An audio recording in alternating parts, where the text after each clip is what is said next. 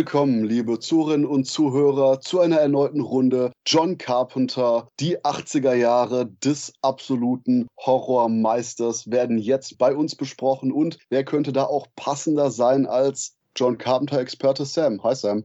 Hi. Und dazu haben wir natürlich auch den John Carpenter-Liebhaber. Liebhaber ist okay, oder Florian?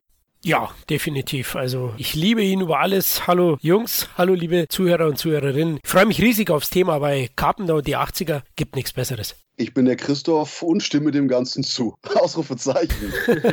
Podcast und beendet. Ja, deswegen Podcast beendet. Wir haben so viele Klassiker. Da eigentlich dürfen wir uns ja ohnehin nicht das Maul zerreißen über irgendeinen der Filme, weil wahrscheinlich sonst so eine Army von Fanboys ankommt und sagt, wow, Skandal. Und interessanterweise kann ich jetzt, wenn wir mit The Fog Nebel des Grauens anfangen, direkt einige meiner kontroversen Äußerungen sogar revidieren. Ich habe The Fog einige Male gesehen und war immer so ah ja, ist okay, meh. Aber, Ladies and Gentlemen, gestern habe ich, glaube ich, zum fünften oder sechsten Mal in meinem Leben The Fog Nebel des Grauens gesehen. Und zum ersten Mal hat der bei mir richtig funktioniert. Ich weiß nicht, was es war. Vielleicht lag daran, dass ich den um, keine Ahnung, halb drei nachts gestartet habe. Den großen Druck, der auf dir lastet jetzt. Genau, genau. So diese Pistole am Hinterkopf, so, ja, du magst den Film, oder? Ja, ja, ja, auf jeden Fall. Aber vielleicht war es einfach nur die nächtliche Atmosphäre, die dafür gesorgt hat, dass der jetzt erstmals für mich auch wirklich so flott, zügig, packend wirkte, wie alle mir das irgendwie immer aufs Brot geschmiert haben. Und auch wenn ich denke, dass der hier und da so ein paar szenenstrukturelle Probleme hat. Ja, The Fog, Nebel des Grauens ist, ist echt gut, oder Florian? Auf jeden Fall. Also ich bin auch froh, dass du deine Meinung revidiert hast, sonst hätten wir ja heute doch vielleicht nochmal deinen Kopf nehmen müssen. Hat mir richtig wehgetan. Wir haben ja schon, ich glaube, im 80er Cast drüber gesprochen und da hast du sehr angeeckt mit deiner kontroversen Meinung, dass der so lame wäre und einige Probleme hat. Und ich sehe das eben gar nicht. Klar, ich habe eine nostalgische Verbindung dazu, weil so einer der ersten Carpenter, die ich überhaupt gesehen habe, damals, ja, vor 100 Jahren, wie die Leprakranken. Du warst einer von denen. Ja, genau, Anthony Bay, genau ursprünglich geboren. Nee, 84, glaube ich, lief der irgendwie im ARD oder 85 und da habe ich ihn als Kind gesehen, also aufgenommen und dann angeschaut und ah, der, der hat mich fasziniert. Und obwohl er sehr recht gruselig ist, hat er auch so ein, so ein wolliges Feelgood-Feeling und ist ein, ein leicht gutierbarer Horrorfilm und vor allem ein sehr guter Einstiegshorrorfilm. Ich glaube, Sam, da bist du auch der Meinung, ne? Ja, definitiv. Ich habe den auch damals das erste Mal im Fernsehen gesehen. Ich glaube, auf Kabel 1 war das. Und das ist einfach so ein richtiger Film, so um sich in seine Decke einzumullen und so als Kind vorm Fernseher zu sitzen und sich zu schauern, weil er einfach atmosphärisch so dicht ist. Und ja, ich liebe den Film einfach auch. Und das Interessanteste finde ich, dass Carpenter ja auch am Anfang nicht sonderlich begeistert war von dem, was er da abgeliefert hatte. Denn ich meine, als er die erste Drehphase durch hatte, waren, glaube ich, so gut 60, etwa 70 Minuten an Material, die dann auch nicht wirklich funktionierten und wo er dann auch mal radikale Nachdrehs angesetzt hatte, oder? Ja, ich glaube, ganz besonders zum Ende hin. Ganz besonders, glaube ich, das letzte Drittel hat er komplett neu gedreht. Der wollte eigentlich so einen, sag ich mal, eher leichten Film, so eher so eine Geistergeschichte drehen und er sagte, irgendwie fühlte sich das ganze Material in seiner ersten Fassung irgendwie zu, zu schwer an, so mit der Brechstange erzählt. Da wäre es auch übrigens mal interessant, das Material zu sichten, was er da gedreht hat. Das ist ja bisher auch nicht veröffentlicht worden. Und ähm, hat dann wirklich nochmal zu exzessiven Re Reshoots angesetzt, was auch heute eigentlich nicht mehr denkbar wäre, dass ein Regisseur einfach sagt, guck mal, funktioniert alles nicht, gib mir mal Geld, ich drehe ein Drittel des Films neu. Also so einfach ist es heute schon nicht mehr. Naja, außer du machst Filme für Disney und die ja. handeln von Star Wars Material. Ja, wahrscheinlich wahrscheinlich, dass den ganzen Film nochmal neu drehen. Ja, es waren ja auch viele bekannte äh, Darsteller oder die, wo später auch sehr oft an Carpenters Seite waren, dabei, wie, wie Adrian Bardot, die ja auch die Ehefrau, oder? Nach dem Fog, glaube ich, oder währenddessen hat er sie geheiratet. Hal Holbrook, genau, als, als Priester und Jamie Lee Curtis und Tom Atkins. Also super Cast. Tom fucking Atkins. Yes. Jamie Lee Curtis als Wanderhure. äh, ist das jetzt ein Traum von dir, oder? ja, okay. Es ist einfach nur, der Punkt ist, Jamie Lee Curtis hat keinerlei Funktion in dem Film, außer von Atkins flachgelegt zu werden. Ich meine, gut, wer will nicht von Atkins flachgelegt werden in den 80er Jahren? Das ist definitiv ein Punkt, den ich verstehen kann. Aber wow, hat die keine Funktion in dem gesamten Skript, die Frau. Ja, die ist, die ist halt Eye-Candy und vielleicht Name-Dropping, oder? Gewesen. Ich meine, wer weiß, ob Carpenter nicht so gedacht hat. Das ist ja der erste Film von diesem Embassy EFCO, oder? EFCO Embassy, genau. Embassy Deal, ne? Also da hat er ja ein paar gemacht. Gehabt und, und The Fog war der erste davon. Also der erste nach der Elvis, oder? Was war davor direkt? Der Elvis. Genau, davor war Elvis und ja, dann noch das unsichtbare Auge, die zwei TV-Filme. Genau, und, und da hat er nur eine Million Budget gehabt dafür, glaube ich. Aber ich habe gelesen, dass Embassy an den Film sehr geglaubt hat und in die Promotion fast das Dreifache hat fließen lassen für Werbung und Promotion. Fernsehwerbung, Radiowerbung, das ganze Zeug und äh, dadurch hat sich der auch ganz gut verkauft. Angeblich hat das Studio sogar Nebelmaschinen für je 350 Dollar eingekauft und in ausgewählten Kinos dann in die Lobbys gestellt, um Atmosphäre zu erzeugen. Also geile hey, wir sehen den Film nicht. ja, genau. Da finde ich geile Aktion, aber der Film, der ist auch herrlich altmodisch und deswegen zeitloser. Darsteller, ihr habt es gesagt, dann benötigt er auch keine Gewaltspitzen, ja, der kommt fast ohne Blut aus. Klar, am Ende hat Carpenter, hat, glaube ich, bewusst ein bisschen mehr Gewalt dann doch aufgrund genau. des Studiodrucks, oder? Eingebaut. Ja, unter anderem deswegen hat er auch nochmal gesagt, okay, irgendwie so ein bisschen was muss da schon rein. Da gab es noch ein paar ein oder andere saftigere Szenen. Aber damals war der Film ja auch ab 18 sogar, als in Deutschland das erste Mal rauskam, was auch völlig absurd ist, weil das einfach aus heutiger Sicht so klar ein 16er Titel ist. Aber ne, wie gesagt, vom Cast her gefällt er mir auch. Curtis hat er damals sogar mit in den Cast geholt, weil er sich gewundert hatte, dass die nach Halloween überhaupt keine Angebote bekamen. Er hatte sich eigentlich gedacht, okay, die kommt jetzt groß raus, aber irgendwie kam bei der kaum was rein und hat er gesagt, komm, mach sie hier nochmal mit. Und weil, bei, der, bei der kaum was reinkam, war der Tom Atkins also an der Stelle. Entschuldigung, Entschuldigung, das hat sich einfach nur dermaßen angeboten. Aber Scherz beiseite, gerade bei Jamie Lee Curtis Charakter wundert es mich, denn eigentlich dachte ich, oh ja, stimmt, Jamie Lee Curtis ist so quasi als Tramperin, it's a Tramperin, okay, ähm, die eben einfach nur in Amity Bay ist, damit die Leute. Antonio Bay. Ah,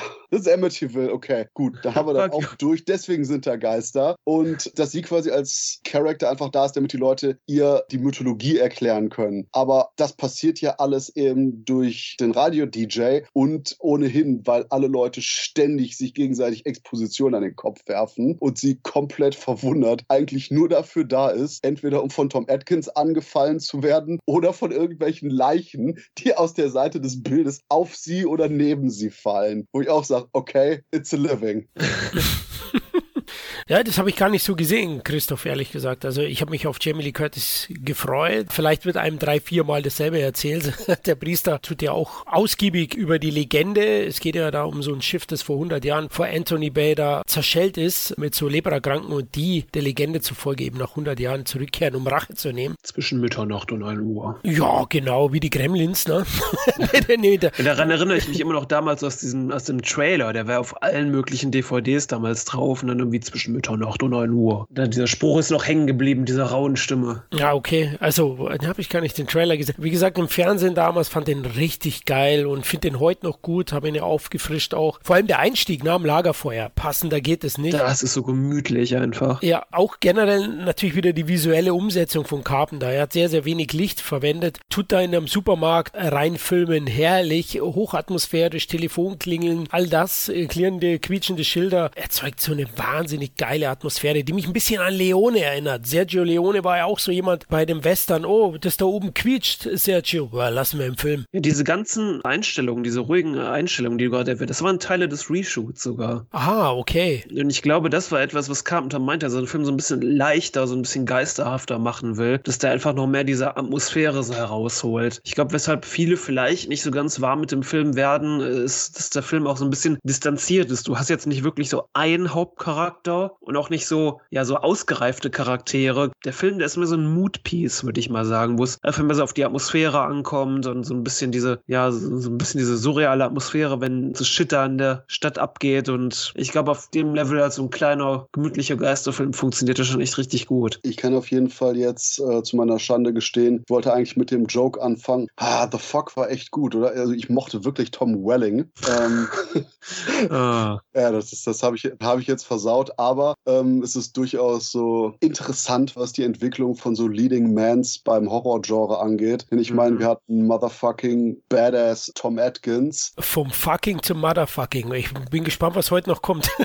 ja, und, und dann hatten wir ja quasi im Remake eben hier Pretty Boy Tom Welling. So, hm, also irgendwie ist die Kernigkeit in den 20 Jahren dazwischen so ein bisschen auf der Strecke geblieben. Ja, bei, bei dem Remake von The Fog, ich habe mir das ein paar Monate tatsächlich nochmal angeguckt. Das ist eigentlich viel flotter erzählt und ein richtiger Horrorfilm aus den 2000 einfach original Aber irgendwie ist er dadurch auch langweiliger, weil all das, was The Fog ausgemacht hat, ist einfach nicht mehr da. Ich bin jetzt auch keiner, der sagt, gut, ein Remake darf nichts anderes machen, aber es ist halt so dumm anders.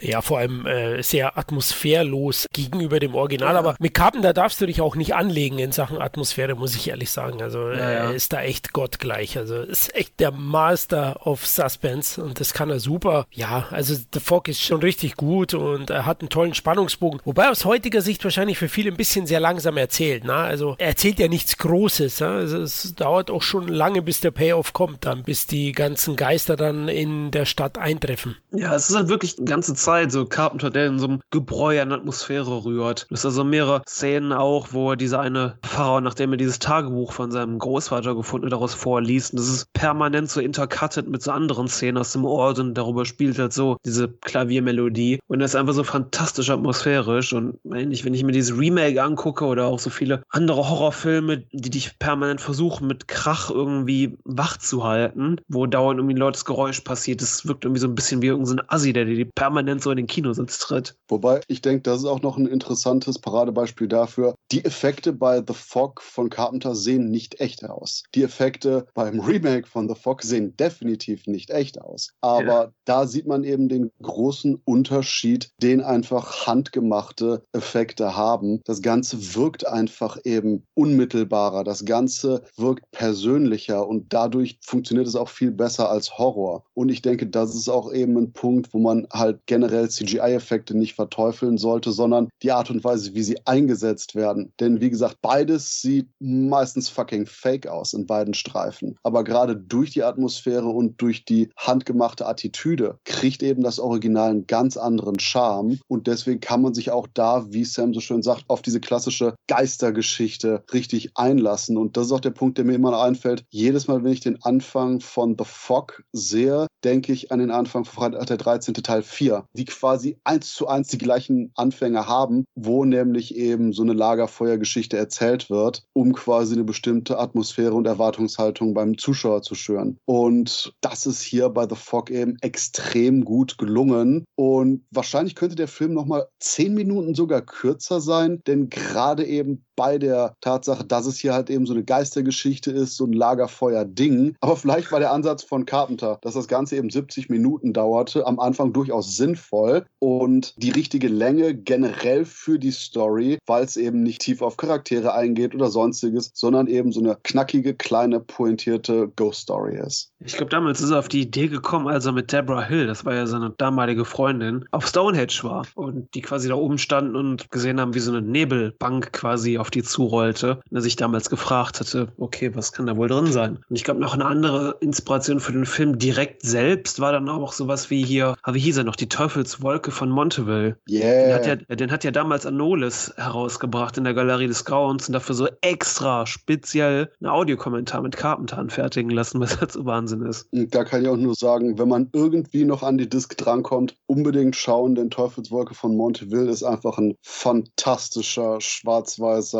Sci-Fi-Horrorfilm, wo man auch ganz viele Elemente sieht, die dann quasi eben Carpenter nachher inspiriert haben. Und gerade nämlich der Endmonolog vom klassischen Das Ding aus einer anderen Welt, wo der Reporter meint, ah, keep watching the skies, keep watching the skies. Nach dem Motto, schaut euch den Himmel an, um zu sehen, ob da irgendwo UFOs rumfliegen, denn die Gefahr ist Wirklichkeit, weil wir es gerade erlebt haben. Genau den gleichen Endmonolog hat man hier ja von Adrian Barbeau am Ende, nur eben übertragen übertragen auf hier, ja, die Teufelswolke auf den Nebel des Grauens. Oh, interessant, den habe ich noch nie gesehen. Da habe ich wohl was verpasst, muss ich mal schauen. Allein der deutsche okay, Titel. Das, das ist im Moment so Pimp-Hand.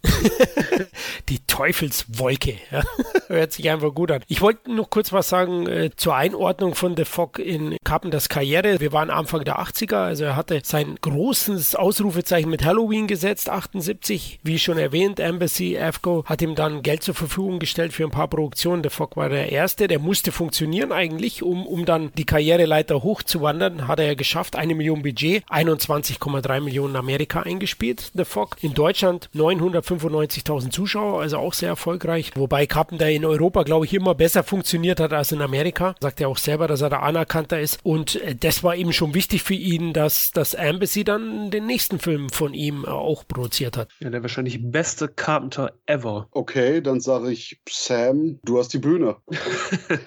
Also die Klapperschlange Escape from New York ist, glaube ich, mein persönlicher Lieblings-Carpenter. Was gar nicht so leicht ist zu sagen, weil Carpenter hat so viele andere großartige Filme in seiner Karriere gemacht. Direkt danach kam ja das Ding aus einer anderen Welt, Mächte des Wahnsinns, mag ich auch noch richtig gerne. Aber bei Klapperschlange kommt irgendwie alles zusammen. Das Konzept des Films ist einfach so absurd und gleichzeitig cool. Ist Kurt Russell an Bord, du hast Tom Atkins wieder mit dabei, du hast Lee Van Cleef dabei, Adrian Barbeau, du hast so einen coolen Cast. Die Optik ist einfach Bombe. Hier hat Carpenter auch wieder besonders besonders gezeigt, ja, dass er wirklich mit einem kleinen Budget ganz große Sachen machen kann. Ja, wie gesagt, der Soundtrack ist einfach göttlich. Das Klapperschlange-Theme ist wahrscheinlich auch mein Lieblings-Carpenter-Theme ever.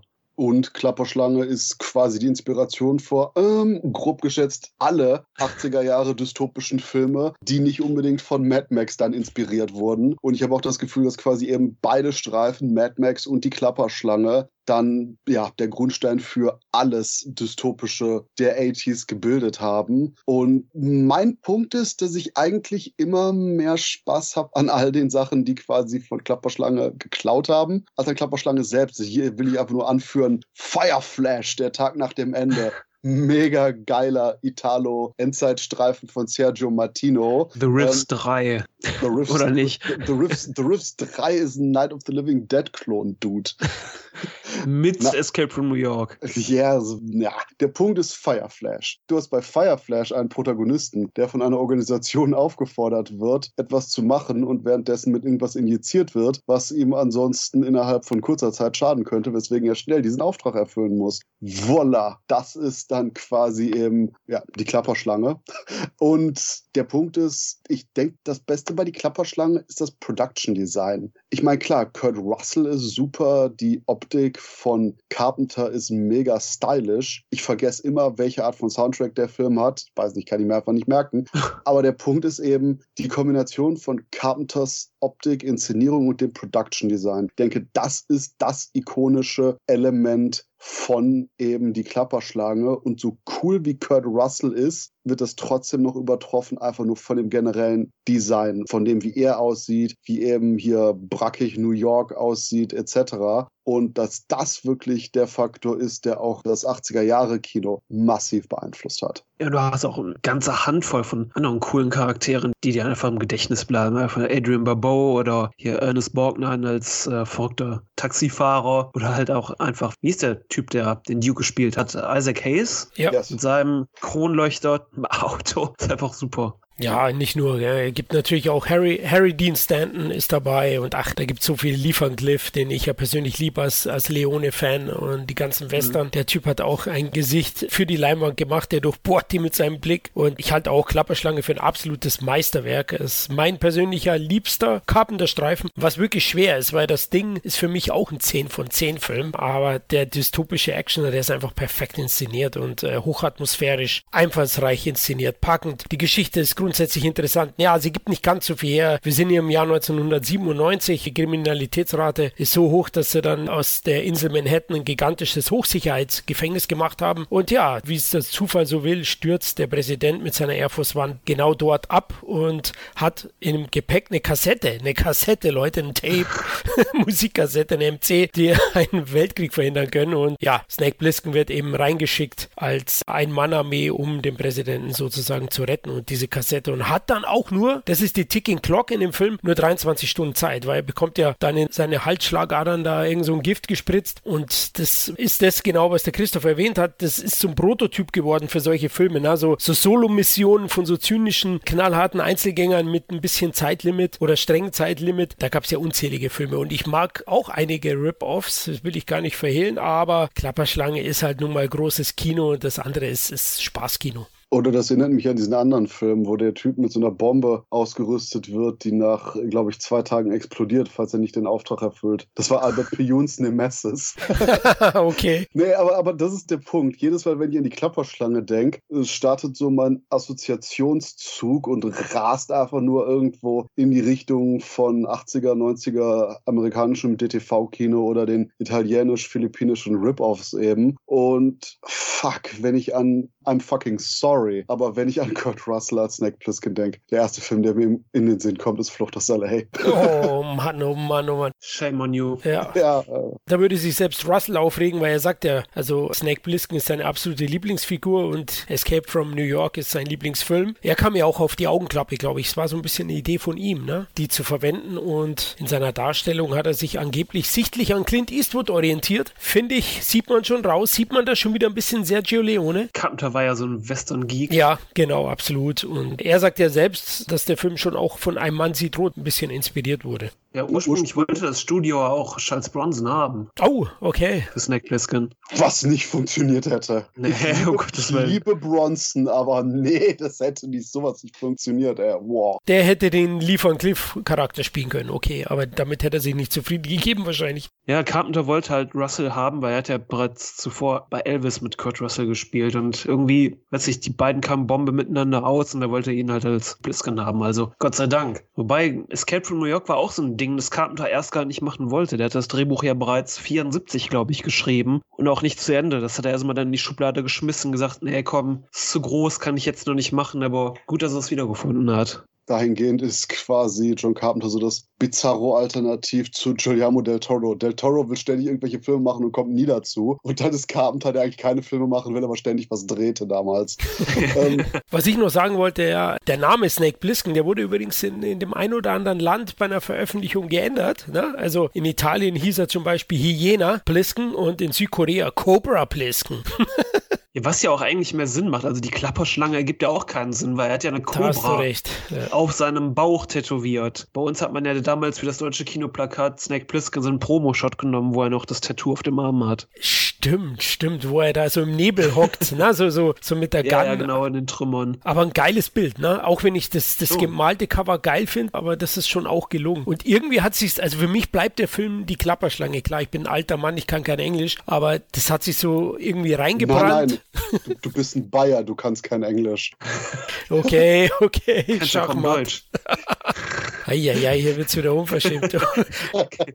Schluss mit dem Bayer-Bild. ja, genau, Bayern ist, ist so ähnlich eben wie hier Manhattan, ne? ein Hochsicherheitstrakt. ziehen am besten. Ja, Ja, genau. Bayern ist so wie Manhattan. Es wird auch nachher abgetrennt und zu so einer High-Security-Teil gemacht. ja, ja, Moment. Christoph muss dann reingeschmuggelt werden, um Duden da zu lassen. Weh, du klaust uns die Bibel, du. Das ist doch das Wichtigste. Nee, aber, Ja, ja. aber ganz großer Film. Also brauchen wir, glaube ich, nicht mehr viel reden. Jedes Videothekenkind damals, das war einer dieser zehn Titel, die musstest du gesehen haben. Du hast gerüchteweise davon gehört und da hieß es immer nur, das ist einer der geilsten Filme. Der ist ja auch Schweine erfolgreich hierzulande gewesen. Also wenn, sag ich mal so, Freunde von meinen Eltern, die wirklich nichts über Filme wissen, aber wenn die noch die Klapperschlange und Snake Plissken und Kurt Russell kennen, dann weißt du, okay, der Film muss damals wirklich verdammt bekannt gewesen sein hierzulande. Ja, also 2,6 Millionen Zuschauer in Deutschland. Also das ist der Wahnsinn. In Amerika hat die 6 Millionen Dollar Produktion 25,2 eingespielt, war auch gut, lukrativ, das Vierfache vom Budget. Aber in Deutschland, wenn man sich so das umrechnet, war er schon ein wesentlich größerer Hit. Da hat man schon mal gemutmaßt. Ich, ich denke, dass da viel Bernd Eichinger, der einfach ein Marketing-Experte war mit der Konstantin-Film, der hat den ja rausgebracht. Also der hat ja auch Zombie Dawn of the Dead zum 3 Millionen Zuschauer-Hit in Deutschland gemacht oder Conan Ja. Der wusste, wenn Filme gut sind, der wusste, wie man das an Otto-Normalverbraucher heranträgt. Ja, da würde mich aber, äh, würden mich echt mal die Absatzzahlen vom Videomarkt damals interessieren, weil der muss ja gelaufen sein wie Hölle. Ich denke auch, also der, der ist so durchgenudelt worden, der Film. Gnadenlos, die Bänder sind gerissen nach Wochen. nee, aber der war nie da, ja. Also habe aber nur von den Brüdern meiner Freunde gehört, also dass der dann ewig nicht zu kommen war und da musstest du echt dich sozusagen in einem Buch vier Wochen vorher eintragen lassen, dass du ihn ausleihen kannst. Das ist aber der Punkt, den man sogar nachher am Anbruch des DVD-Zeitalters sah, weil eben dann die Klapperschlange mit mit eine, wenn nicht die erste DVD war, die überhaupt auf dem Markt erhältlich war. Und das damals doch in einem von diesen super niedlichen CD-Cases. Wer also mal Full-on Nostalgia haben will, sollte da definitiv auf die Ebay- oder Kleinanzeigen-Suche gehen. Ich meine, klar, das Teil ist grabbelig von der Qualität im heutigen Vergleich. Aber persönlich muss ich sagen, allein der Anblick von diesem CD-Case mit der Filmscheibe drin, wow. Was vielleicht auch noch erwähnenswert ist, ist, dass James Cameron damals für die ganzen Matte Paintings in dem Film verantwortlich war. Der hat die tatsächlich gezeichnet, was wahrscheinlich auch der Grund ist, warum die so gut aussehen. Aber das war auch, glaube ich, sogar noch vor seiner Terminator-Zeit. Das war ja 81. Ich glaube, da war gerade Piranha 2 frisch draußen. Oh, gerade wollte ich darauf eingehen, dass ich finde, dass die Klapperschlange besser gealtert ist. Wesentlich besser als Flucht aus L.A. Ja, also. Ach, wirklich? Ja, ich weiß, das ist jetzt für dich neu, aber. aber das, das, muss man einfach mal sagen. Erstens setzen sie nicht so viele Effekte ein und zweitens, wenn, dann sind sie einigermaßen gelungen. Echt, du setzt hier so ein paar Truth Bombs ein, ich kann gar nicht ja. fassen, weggeblasen. Boom! Sehr gut, sehr gut. Also Leute, Klapperschlange ist natürlich ein Pflichttitel und habt ihr wahrscheinlich alle längst gesehen. Und weil es kein Pflichttitel ist und weil er scheiße ist und weil wir drei ihn hassen, besprechen wir jetzt nicht das Ding aus einer anderen Welt. Ich friere gerade ein, du.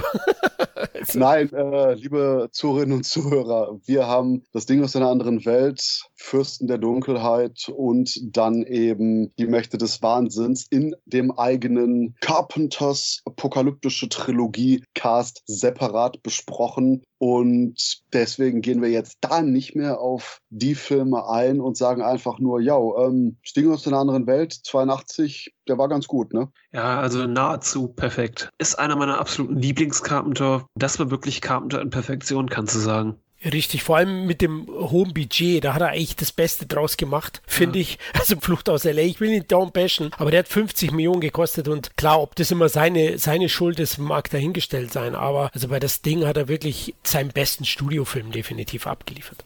Ja, und was man echt mal dazu sagen muss, der Look der Filme, wofür Dean Candy auch teilweise mitverantwortlich ist, dass die Filme so aussehen, wie sie aussehen. Für die ganze Ausleuchtung und für die Kamera. Und kam teilweise sowieso ein Freund davon, immer wieder die gleichen Leute zu nehmen. Candy, der hat ja Halloween gemacht, The Fog, dann auch das Ding aus einer anderen Welt. Ich glaube, die Art von Ausleuchtung, welche Linsen man da verwendet hat, ich glaube, das ist auch so ein, ja, so ein Markenzeichen von Carpenter aus den 80ern. Und weil das Ding aus einer anderen Welt so gut war, kam er so unglaublich schlecht beim Publikum an, weswegen der mega gefloppt ist und Carpenter dachte, holy fucking shit, jetzt ist meine Karriere wahrscheinlich vorbei. Und um endlich ganz schnell wieder aufs Pferd zu kommen, dachte der, oh ja, ich, ich drehe jetzt hier einen Stephen King-Film hat auch nicht funktioniert, denn das war Firestarter, der nachher von Mark L. Lester 1984 rauskam. Aber nachdem das auch zusammengebrochen ist, kam nämlich Producer Richard Cobritz auf ihn zu und sagte, hm, Junge, hier der, der, der King, mit dem ich mich gut verstehe, weil wir Salem's Load gemacht haben, wollte mir so eine Scheiße andrehen, die hieß Cujo. Fuck that, das wird niemals der Erfolg werden.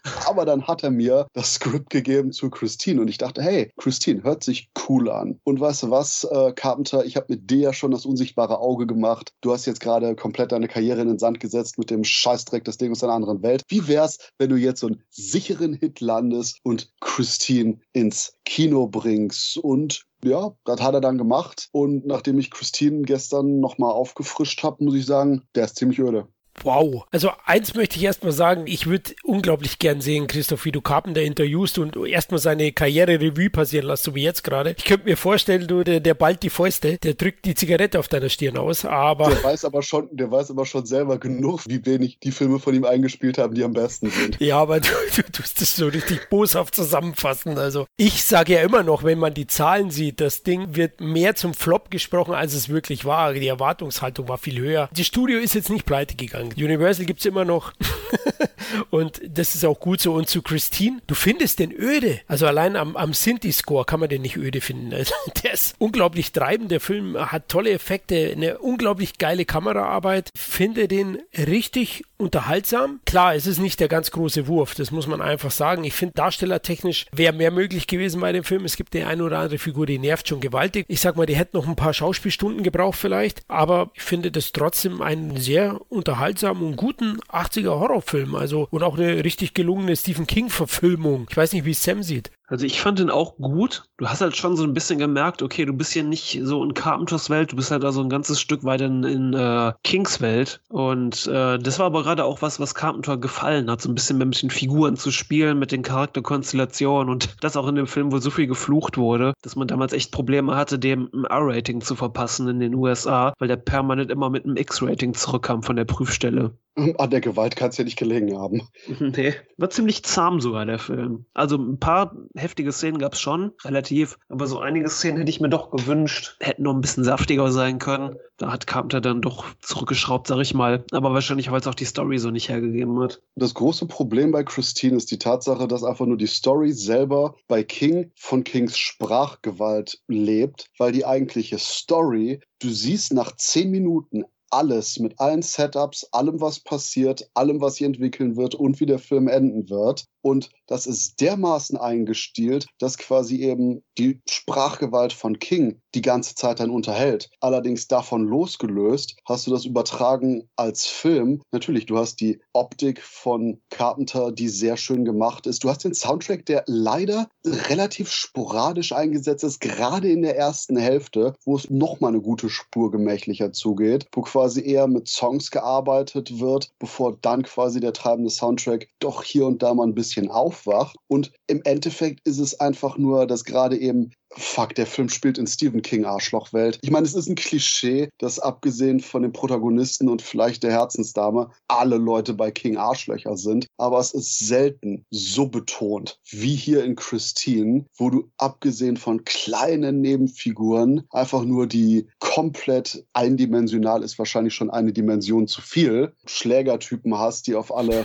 äh, runtersehen oder den, den sleazy äh, Typen in seiner Werkstatt. Übrigens übrigens dessen Tod so harmlos und zahm ist, dass das Ganze eher wirkt wie irgendein Saturday Night Live Sketch, als wie irgendein ernsthafter Kill in einem Horrorfilm. Und das ist auch das Problem, es ist zu zahm und dadurch, dass man quasi die Kings Sprachgewalt nicht adäquat auch in ein bisschen flottere, vielleicht sogar hier und da auch hätte es ein bisschen reißerische Inszenierung bedurft, umgesetzt hat, ist es ein Film, der ist eigentlich schön gemacht, der hört sich durchaus gut an, aber dümpelt größtenteils vor sich hin, weil einfach nur alles bekannt ist, was passieren wird, weil, ne, es ist so scheiße offensichtlich. Na gut, das sehe ich eben anders, weil bei Carpenters visuelle Umsetzung den Film unterhaltsam und, und, und für mich auch spannend macht. Also das ist klasse und es gibt einen Kill, der ist Hammer. Erstens vom, vom Musikeinsatz, das ist dieser Nebenbully, den dann Christine nachsteigt und ihn am Ende zerquetscht. Das ist echt geil inszeniert, auch vom, vom Spannungsfaktor. Und hey Leute, der Tankstellenkill, göttlich. Auch super. Super. Ja, also das ist eine geile Action-Szene. Ja. Wobei ich da interessant finde, dass die hier diese Resurrection von Christine, diese Wiederauferstehung, wo sich das Teil so ausbeult, auch ein Nachdreh war. Carpenter war immer noch in der Phase, wo ihm endlich guten Ideen für seine Filme im Nachhinein eingefallen sind. Umso besser, dass es er noch umgesetzt hat. Ne? Aber als Produzent würde ich sagen, hey John, das ist ein bisschen teuer. Ja? Fällt dir das nicht vorher ein? Also ich finde ihn wirklich gut. Ist kein Meisterwerk, wie ich erwähnt habe, aber der hat mich positiv beim Rewatch überrascht. Also ich dachte auch, der ist, ich habe auf die Lauflänge geschaut, uh, 115 Minuten, oh, über ein Auto, weil da hat der Christoph schon recht, die Story gibt ja auch nicht so viel her. Das ist auch klar. Es ist von Beginn an klar, was passiert und es ist ja in der ersten Hälfte mehr Coming of Age mit einem kleinen Nerd, der von jedem rumgeschubst wird, aber aufgrund der raffinierten Inszenierung von Carpenter, sorry Leute, von dem schaue ich mir auch an, wie ein Türrahmen filmt. Ja, ich glaube, Christine ist auch so ein Ding, das lebt von der Inszenierung, weil Christine, das ist halt also ein Film, ja, was soll ich da auch groß an Überraschungen erwarten? Das ist halt so dieser klassische Fall, wie hat es Alfred Hitchcock gesagt, mit der Bombe unter dem Tisch und Carpenter war halt eher jemand, der die Bombe nicht gezeigt hat, die dann plötzlich explodierte und die Leute sich erschrecken. Und hier ist es eigentlich genau umgekehrt. Hier weiß man schon, was passieren wird, aber du bist halt gespannt darauf, ja, wie und wann es passiert. Oder auch nicht. Wenn man Christoph Killer weiß.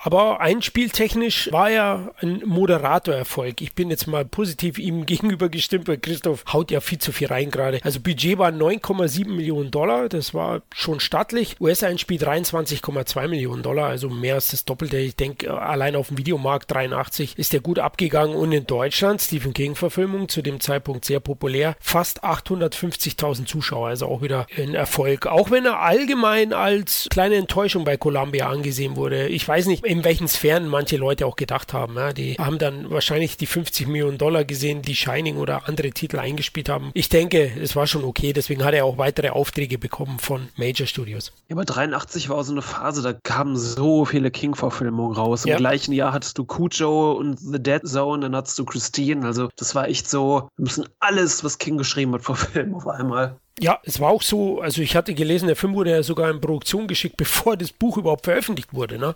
Ja, ja. Also die haben dem King alles äh, ja, unterm Arsch weggezogen, was er geschrieben hat und von dem ruhigen und ja, für mich zumindest etwas enttäuschenden John Carpenter-Film gehen wir weiter zu einem ruhigen und von mir extrem geliebten John Carpenter-Film namens Starman. Und wow, das ist nämlich einfach nur eine für mich wunderschöne Meditation über das Menschsein. Jeff Bridges als gerade in die Welt geklonter Alien-Tourist, der die Wege der Menschen erkundet und dabei von Karen Allen durch die Welt geführt wird, spielt einfach nur fantastisch fantastisch. Und Dean Candy ist nicht mehr hinter der Kamera, aber dafür Donald M. Morgan, der auch wunderbare Impressionen von Amerika einfängt. Und dazu die sphärische Musik. Boah, ich habe echt eine Schwäche für den Film. I love ja, it. Dito, Dito.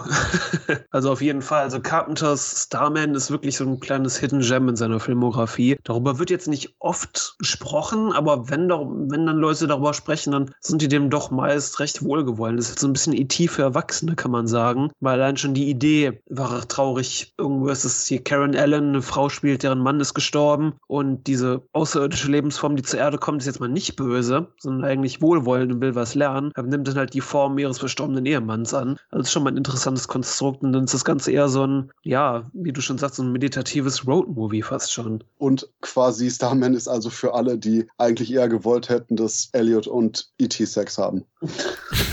Oh Mann, stop it. Oh, Christoph. Ja, ich habe ihn auch aufgefrischt oder eigentlich zum ersten Mal gesehen. Ich glaube, als Kind vielleicht mal nebenbei geschaut. Ich konnte mich echt nicht erinnern. Und ich war jetzt auch total positiv überrascht, weil auch da war es so, ich bin halt echt so, ein, so ein Laufzeitfetischist. Wenn ich sehe, oh, fast zwei Stunden, das könnte lahm werden, Liebesgeschichte. Florian, Florian, ist das so ein Punkt von, mein Gott, ich habe nur noch eine gewisse Menge an Lebenszeit übrig. Ich, kann, ich bin so alt, kann mir keine langen Filme mehr anschauen anschauen. Wenn ich ehrlich bin, genau das ist es, ja, genau. Ich muss halt schon abwägen, ja, und bei dem habe ich, hab ich mich durchgequält. Nein, habe ich mich nicht. Ich dachte es und war wirklich verzaubert von dem Film, also von Jeff Bridges schauspielischer Leistung als, als dieser Außerirdische, der ja so vogelartige Bewegungen macht, ne? den spielt er auch großartig und Karen Allen, mit der harmoniert er auch sehr gut und ihr habt es ja gesagt, eine, eine Ode ans Menschsein, ein Liebesfilm, kann man sagen, im Science-Fiction-Gewand. Natürlich storytechnisch erzählt er jetzt auch nichts ganz Großes, wenn man davor E.T. gesehen hat. Der hat schon Anleihen an der Geschichte und mit den Verfolgungsjagden und so, weil die Regierung ihn natürlich jagt, den Außerirdischen. Das läuft sehr musterartig ab. Aber eben auf der Gefühlsebene funktioniert der super und visuell ist es wieder mal ein Träumchen, was John Carpenter auch mit der Kameraarbeit, mit dem Lichteinsatz und auch dem Score, den er, glaube ich, mal nicht geschrieben hat. Ne? Jack Nietzsche war das. Aber der passt auch perfekt. Also das muss man auch mal sagen. Muss nicht immer Carpenter sein und das funktioniert funktioniert alles sehr gut und ich finde, dass man Kappen das Handschrift sehr wohl auch in dem Film noch ansieht. Deswegen Starman ist echt eine Sichtung wert. Sam, du hattest noch eine schöne Info zu einem der Raufbold-Darsteller im Vorgespräch gesagt. Ah ja, Ted White, der ähm, Jason-Darsteller aus Freitag der 13. Teil 4, spielt hier diesen ähm, Jäger, der Starman quasi einen auf die Schnauze haut. Ah, okay. Das ist mir auch heute zum ersten Mal aufgefallen. Auch sehr geil, ja, das ist ja auch eine schöne Szene und, und Jeff Bridges, echt großartig. Hat ja sogar eine Oscar-Nominierung bekommen, ne, für den Film. Also, ja, ja. das hat mich auch überrascht. 84 hat verloren gegen F. Mary Abraham, der ihn bekommen hat für Amadeus. Ja, erinnert sich kein Schwanz mehr dran. Ja, doch, ich als kleiner Mozart-Fan, ding, ding, ding. Ach, ich, hasse den, ich hasse Amadeus. Oh, ehrlich? Film. Ach, ich mag den eigentlich. Okay. Der Punkt ist, ich würde ernsthaft sagen, Jeff Bridges hätte den eher verdient, weil F. Mary Abraham war absolut großartig in Amadeus. Aber Bridges hat einfach nur so scheiße viel mehr gemacht in Starman. Er war ein guter mhm. Schauspieler, generell die Körperkunst, die der quasi gemacht hat, mit der Bewegungsart, die sich auch graduell durch den Film verändert. Einfach nur erstklassig gemacht. Und das war einfach nur so eine rundum perfekte Performance. Also ich kann mir auch niemand anderen in der Rolle vorstellen. Und ich kann mir auch nicht vorstellen, wie irgendjemand es hätte besser machen können. The Rock bestimmt, ne? Das ist dann beim Remake der Fall. ja, ja. Kevin Hart nee, meine ich, es war doch mal dieses Big Trouble Remake mit The Rock in Gespräch. Gott bewahre. Oh, okay.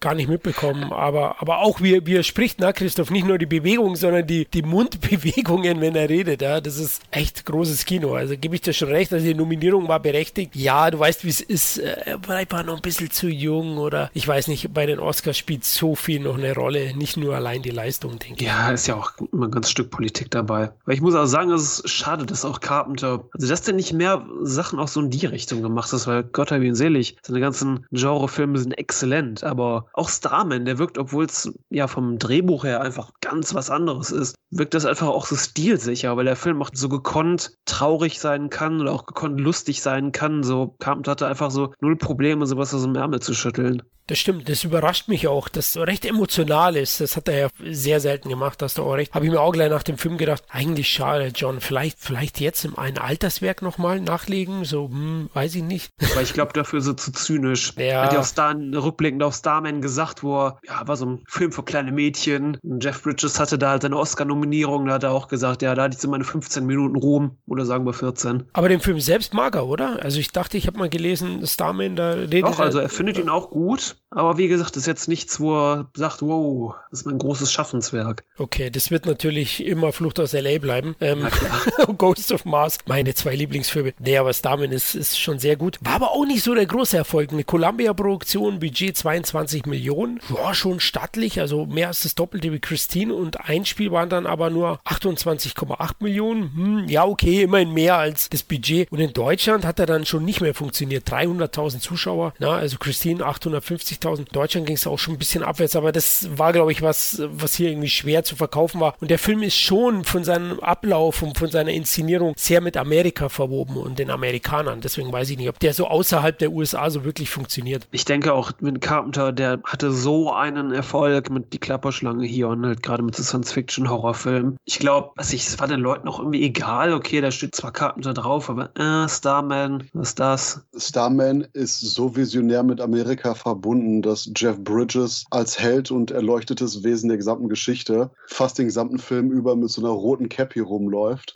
Also von daher Masterclass. An, an wen erinnert uns das Cappy? Tragen das nicht die Trump-Supporters auch? hey, Christoph, ich, ich wollte nur mal kurz nachfragen. Ist es eigentlich lustiger, wenn ich den Gag erkläre? Ja, Florian. Ja, der wird dann besser. du Wichskopf, du. Eieiei, der Christoph wieder. Leute, Leute, der, der lässt mich auf. Zuhörer, die in Florenz Alter sind. Ja. Okay, alles klar. Okay, ich, ich hatte ihn nur nicht gleich verstanden. Ich dachte, ich. Alles gut. ja, als Damen auf jeden Fall, wie erwähnt. Das ist einer der Filme, die man rauspicken kann und neu entdecken. Und wie gesagt, ich gehe so weit und sage, Starman ist einer meiner Lieblings-Carpenter-Filme. Nicht zwingend wegen Carpenter, sondern wegen dem, was er wirklich über die Menschen sagt. Ich habe mir den Satz rausgestrichen, wo eben Starman über die Menschen redet und meint, sie sind dann am besten, wenn die Dinge am schlimmsten scheinen. Wobei Carpenter das hinterher auch wieder in einem Interview revidiert hat und sagte, nee, eigentlich Och, ist es genau umgekehrt. eigentlich ist es genau umgekehrt. Fuck you, Carpenter, was weißt Zerstört. du? Du hast Ghost of Mars gedreht, shut the fuck up, Carpenter. Das ist ja sein Romantikwerk, ja? sein Spätwerk. Ah, naja, so ganz im Ernst, doch so, so die emotionale Ausleitung und so, so, so Sam mit, mit Anlauf, so boom, voll in die Eier. Ich so, uh, ah, hab ich in der Seele Sein eigener Lieblingsfilm von ihm ist The Thing, also was, was Paranoia, Mistrust, Fantastic. Genau. Und dann gehen wir am besten weiter zu einem, ich würde sagen, der untypischsten Carpenter-Film überhaupt überhaupt Big Trouble in Little China. Ursprünglich sollte eben Big Trouble in Little China eher so eine Art Indiana Jones-Film sein, der Ende des 19. Jahrhunderts spielt. Ich glaube, in Chinatown und dann Mystik, Action, Spaß, bla hat. Aber dann kam W.D. Richter als Autor, der Buckaroo Banzai-Verrückte, und meinte, hm, ist shit, ich habe eine bessere Idee. Ein komplett Drehbuch neu geschrieben. Und das Ergebnis ist so eine Mischung aus Genre-Parodie auf Eastern und generell Eastern Mythologie eine Liebeserklärung an das Eastern- und Kung-Fu-Kino und vor allen Dingen einfach nur eine perfekte Action-Komödie, weil eben hier Kurt Russell eigentlich so getan wird, als sei er der coole Typ, aber er in Wirklichkeit der Comedy-Sidekick des ganzen Geschehens ist. Das ist in etwa so, als würde ich einen Film drehen mit The Rock und Kevin Hart und Kevin Hart als den Hauptdarsteller dran geben und ständig natürlich den gegen die Wand laufen lassen. Und wow, es tut mir echt leid, Kurt Russell, dass ich gerade mit Kevin Hart verglichen habe. Aber der Punkt ist eben, dass der Gag bei Big Trouble in Little China ist, dass der vermeintliche Protagonist eigentlich ein ziemliches Würstchen ist und eben der Comedy-Sidekick, weil alle anderen Figuren im Film einfach nur besser klarkommen mit der Action, kompetenter sind und auch generell eigentlich mehr machen. Und vom Pacing her, von den Effekten her, von der Comedy her, das Ganze ist so gut, dass absolut verständlich ist, warum der Film kein Erfolg wurde, weil er einfach nur sowas von über den Horizont von allen Leuten während der 80er gekommen ist. Und da abschließend, es tut mir wirklich sehr leid, dass ich den Vergleich nach Kevin Hart jetzt anbringe, aber Big Trouble in Little China wird wahrscheinlich jetzt unglaublich in der Post-Deadpool-Ära funktionieren, weil die Art von satirisch augenzwinkerndem Haha so halb lustig oder parodistisch so halb Humor, der da gekommen ist, in absoluter Perfektion in Big Trouble in Little China schon gemacht wurde, der eben Action, Suspense und auch eben die satirisch-komödiantischen Elemente zu einer perfekten Gesamtpaket verbunden hat. Und deswegen ist es halt einfach einer von den Kultfilmen, der immer wieder neu entdeckt wird, weil wahrscheinlich je älter wird, er immer aktueller wird. Ja, da gehe ich mit. Also ich liebe den auch sehr. Das ist eine Wundertüte voll mit Wahnsinn. Der ist so ein überbordender Schwachsinn, durchgeknallt, aber so liebevoll mit dem Details, mit einem Kurt Russell, der augenzwinkernd agiert. Du hast es ja erwähnt, der kennt ihr die Szene, na? wenn er mit seiner Pistole nach oben ja. hochhält und schreit, los, Angriff! Schießt, ihm fällt ein Stein auf den Kopf, er ist weg vom Fenster. Alle anderen kämpfen dann für ihn praktisch. Äh, er spielt das klasse oder das mit dem Rollstuhl, na? wenn er nach hinten äh, rollt. Dann die drei Stürme und Lopan, die ganze Mythologie, die asiatische, finde ich toll, war sicherlich seiner Zeit voraus. Ich meine, das Hongkong-Kino war zu dem Zeitpunkt Mitte der 80er noch nicht so in Hollywood angekommen. Zumindest war es noch nicht in. Das kam ja erst später, wo John Woo und einige anderen dann nach Hollywood gingen. Da war das Interesse höher. Deswegen war er mal wieder seiner Zeit voraus. Aber ah, ich liebe den. Es gibt vielleicht die eine oder andere Stelle, wo er ein bisschen übers Ziel hinausschießt. Also ja, dieses, dieses rothaarige Kuschelmonster, das, das finde ich vielleicht ein bisschen zu viel, aber irgendwie im Kontext zum Ganzen. Das war auch die Szene, wo Kurt Russell Russell und John Carpenter bei dem Audiokommentar einfach nur einen Lachanfall bekommen haben. ja, ja, schön, dass sie es auch heute so sehen. Ja, das ist echt geil. Allein wie er die Mädchen schnappt, es geht ja da um, um diesen bösen Lopan, der eine Chinesin braucht mit smaragdgrünen Augen, um dann wieder sozusagen zur menschliche Gestalt wird. Und das rothaarige Monster schnappt ja die eine dann, hüpft dann in so einem Katakombensystem runter. Und ja, geil. Auch generell, auch wie Chinatown da gezeigt wird. Herrlich. Also ich mag den sehr und ich hätte mir ein bisschen mehr gewünscht von, von dem Schauspieler, der die eigentliche Hauptrolle spielt. Ich weiß nicht, wer ist der Wahn, heißt der, glaube ich. Dennis, Dennis Dunn oder so. Genau, Dennis Dunn. Von dem hätte ich mir ein bisschen mehr gewünscht. Wir werden ja vielleicht später nochmal kurz über ihn reden, denn er war in einem weiteren Carpenter-Film dabei. Den wir auslassen. Ach, scheiße, okay. Ja, stimmt, er war noch im Fürsten der Dunkelheit dabei, genau. Aber eher eine kleine Rolle. Aber Big Trouble in Little China schaue ich immer wieder gern. Der ist so zeitlos und so temporeich. Unglaublich. Ich hatte echt Startschwierigkeiten mit Big Trouble in Little China. Ich bin da lange, lange nicht mit warm geworden. Ich mochte immer das ganze Production Design und eigentlich auch die Schauspieler, aber irgendwie hat mich das meist eigentlich kalt gelassen, weil ich bin jetzt auch echt nicht der Typ, der sich so mit Eastern und dem asiatischen Kino generell so auskennt oder auch irgendwie so eine Verbindung zu hat. Heute ist das alles ein bisschen anders. Ich mag den. Das ist, wie du schon gesagt hast, so eine richtig verrückte Wundertüte an Wahnsinn und bunten Verrücktheiten. Aber ähm, wie gesagt, ist jetzt nicht unbedingt nochmal Favoriten von Carpenter, aber doch schwer unterhaltsam. Ich glaube, einer meiner Lieblings-Running-Gags in dem Film ist diese Aufzählung der ganzen Höllen, die es gibt. Wie es in der Hölle der kopfüberhängenden Aufgeschlitzten oder in der Hölle der kopfübergehäuteten und was es da nicht alles für Höllen gibt. Ja, ist, ist so ein netter, verrückter Film, aber irgendwie toucht mich der jetzt nicht ganz so. Wie findest du dann den Score? Also, die, die Filmmusik ist doch geil, ne? Das Bass-Riff von ihm, vom Carpenter wieder. Ja, die ist schon geil. Also, sie passt auf jeden Fall wie die Faust aufs Auge zum Film, weil ich glaube, ich bin da echt jemand, ich mag eher so diese langsameren, düsteren Sachen von Carpenter. Also so die schnellen, hektischen. Übrigens, manche Szenen könnte man heute nicht mehr bringen, na, wenn Jack Burton, so heißt der Russells Figur, undercover ins Bordell geht. das, das, das, wollte ich auch noch erwähnen. Mein Gott, das ist eine meiner Lieblingsszenen im Film. Es ist so scheiße lustig. Genau. Ich möchte eine mit grünen Augen, ne?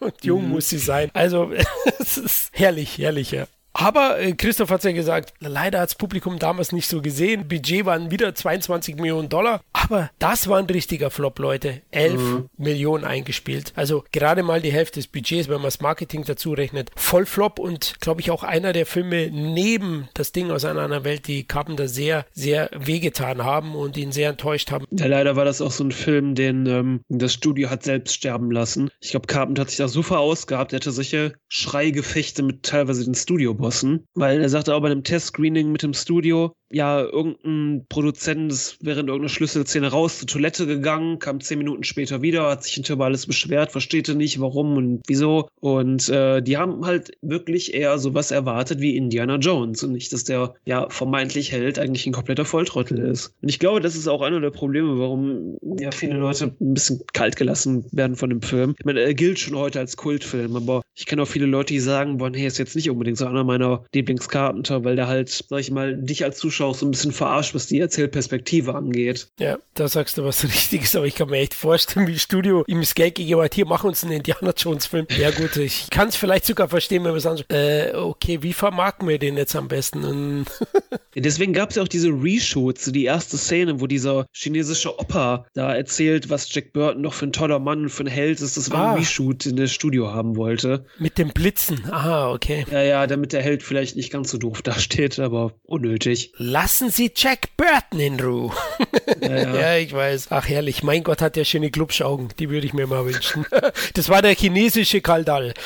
Ja, ja, ist so. Und das Gute am Film ist auch, der hat eben seine parodistischen Elemente komplett straight. Und spätestens dann im Finale, wenn äh, die beiden Magier gegeneinander so eine Art Astral-Videospiel mit den Daumen machen, hätte spätestens wirklich jeder kapieren müssen, oh, oh, vielleicht ist das hier nicht wirklich ernst gemeint, Ladies and Gentlemen. Aber das ist eben das Problem, dass gerade halt in den 80er Jahren kein Schwein wusste, was da parodiert wurde. Das ist natürlich ein riesiges Problem. Ich meine, wir hatten, glaube ich, ein Jahr vorher oder maximal zwei Jahre, aber ich glaube, ein Jahr vorher Jackie Chans Versuch äh, mit Protector überhaupt erstmals richtig in den amerikanischen Markt reinzustreichen. Und das fiel jetzt auch nicht sonderlich gut aus für alle Beteiligten. Also finanziell, ich liebe den Film. Aber der Punkt ist einfach nur, dass das eben, es ist halt schon einfach nur ein Problem, wenn du eine Parodie machst auf etwas, was kein Mensch kennt. Und vielleicht hätte Carpenter da so ein bisschen äh, Selbsterkenntnis haben müssen nach dem Motto, oh ja, stimmt, niemand weiß, wovon ich rede. Aber auf der anderen Seite, dass er dann gesagt hat, fuck it, I like it, und das dann straight durchgezogen und mehr oder weniger für sich gemacht hat, ist schon ein ziemlicher Boss-Move. Aber muss er sich nicht wundern, wenn eben nachher alle Leute irritiert sind von dem, was da passiert. Gerade irgendwelche Studiobosse, die meistens die Letzten sind, die verstehen, was Trends sind, welche Sachen trenden und wie Trends funktionieren.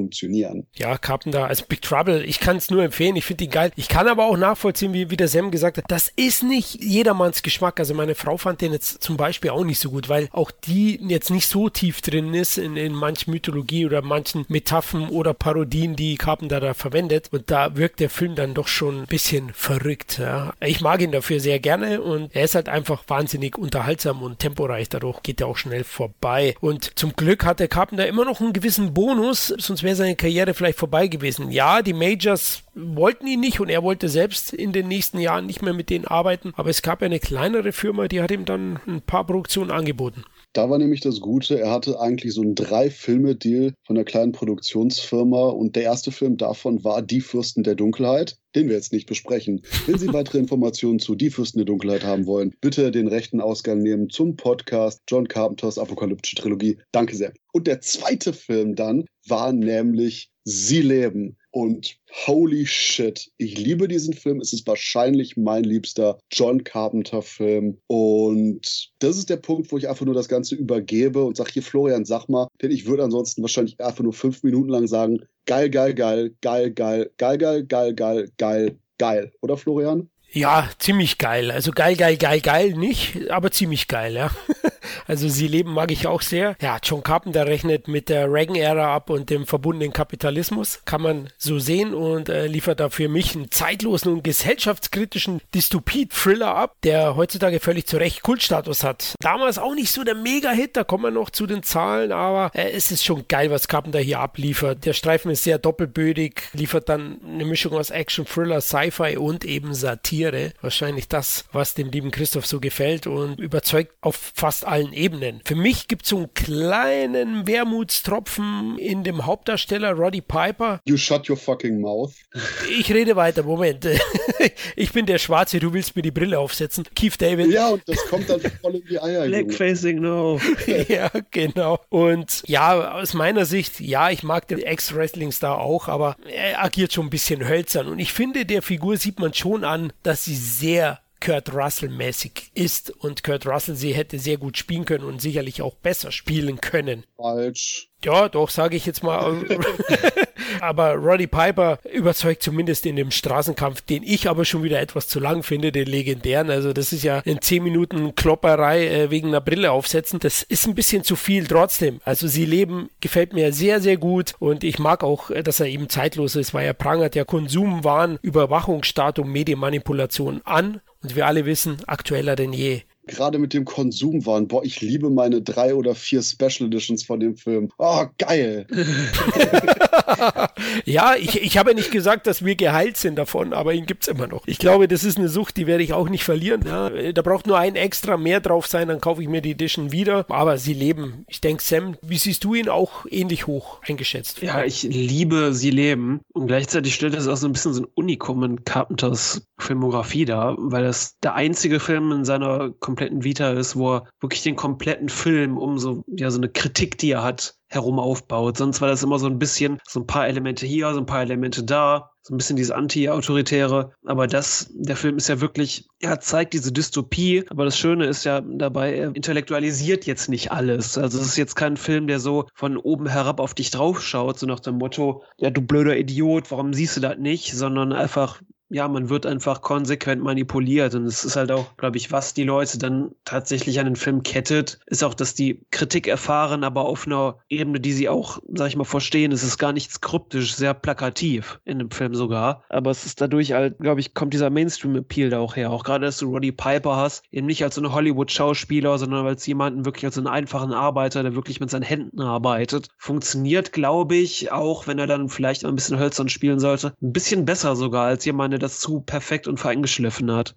Und das ist auch genau der Punkt, gerade weil Rowdy Roddy Piper hier noch ein bisschen gröber ist, als es jetzt ein Kurt Russell wäre, ist das einfach nur, was er für den Film liefert, umso besser. Denn dieses grobschlächtige, dieses noch direktere, dieses einfach gehaltenere ist ganz wichtig für den Charakter und auch für seine Lebensperspektive, die dann eben riesiger Faktor in der eigentlichen Erzählung ist. Und gerade da hat Carpenter ganz, ganz viele zeitgenössische Elemente damals aufgenommen. Eben du hast diese Reaganomics, diesen super Turbokapitalismus in Amerika, aber auch gleichzeitig die Tatsache, dass durch die Reagan-Politik ganz viele verschiedene Hilfsorganisationen und Hilfsprogramme für Leute, die jetzt mental nicht so gut drauf sind oder generell geistig Probleme haben, eingestellt wurden, wodurch die Obdachlosenbevölkerung extrem hochgegangen ist. Und zum Beispiel hat man in der Skid Row in Los Angeles, diesem berühmt-berüchtigten Obdachlosen-Eck, eine komplette Stadt, die hieß Justiceville. Es war eine Barackensiedlung im Januar 1985. Da gab es eine mobile Toilette, ein Telefon und knapp 100 Leute lebten da. Und all diese Elemente eben aus den 80er Jahren hat dann Carpenter aufgenommen. Und das ist eben das Gute, wo ich mit meinem typischen Christoph findet, dass früher alles besser war, anfangen. Denn Carpenter hatte eine Geschichte mit einer Message. Anstatt wie bei aktuellen Filmen, die eine Message haben und versuchen einem das mit einer Geschichte so reinzudrängen, hat er hier eben eine Geschichte, die was zu sagen hat und dadurch aber auch eben wirklich ein Unterhaltungsfaktor, weswegen man den Film auf verschiedene Arten und Weisen gucken kann. Und interessanterweise, Carpenter selber ist ein Wrestling-Fan. Und hier beim WrestleMania 3 Event am 19. März 1987 hat er eben Roddy Piper auch zum ersten Mal getroffen. Die beiden verstanden sich super. Und Piper hatte dann auch eben quasi mit seinen Chefs und da einige Probleme, weil er gesagt hat, Leute, ich will hier den Film drehen. Die haben gesagt, nein, nein, mach doch mal den größeren oder haben, ja, wir haben da ein Projekt für dich. Also, nee, nee, euer Projekt wäre wahrscheinlich shit. Carpenters Projekt ist fucking amazing. Und deswegen kam Piper auch eben zu den Dreharbeiten und generell war das Ganze auch so eine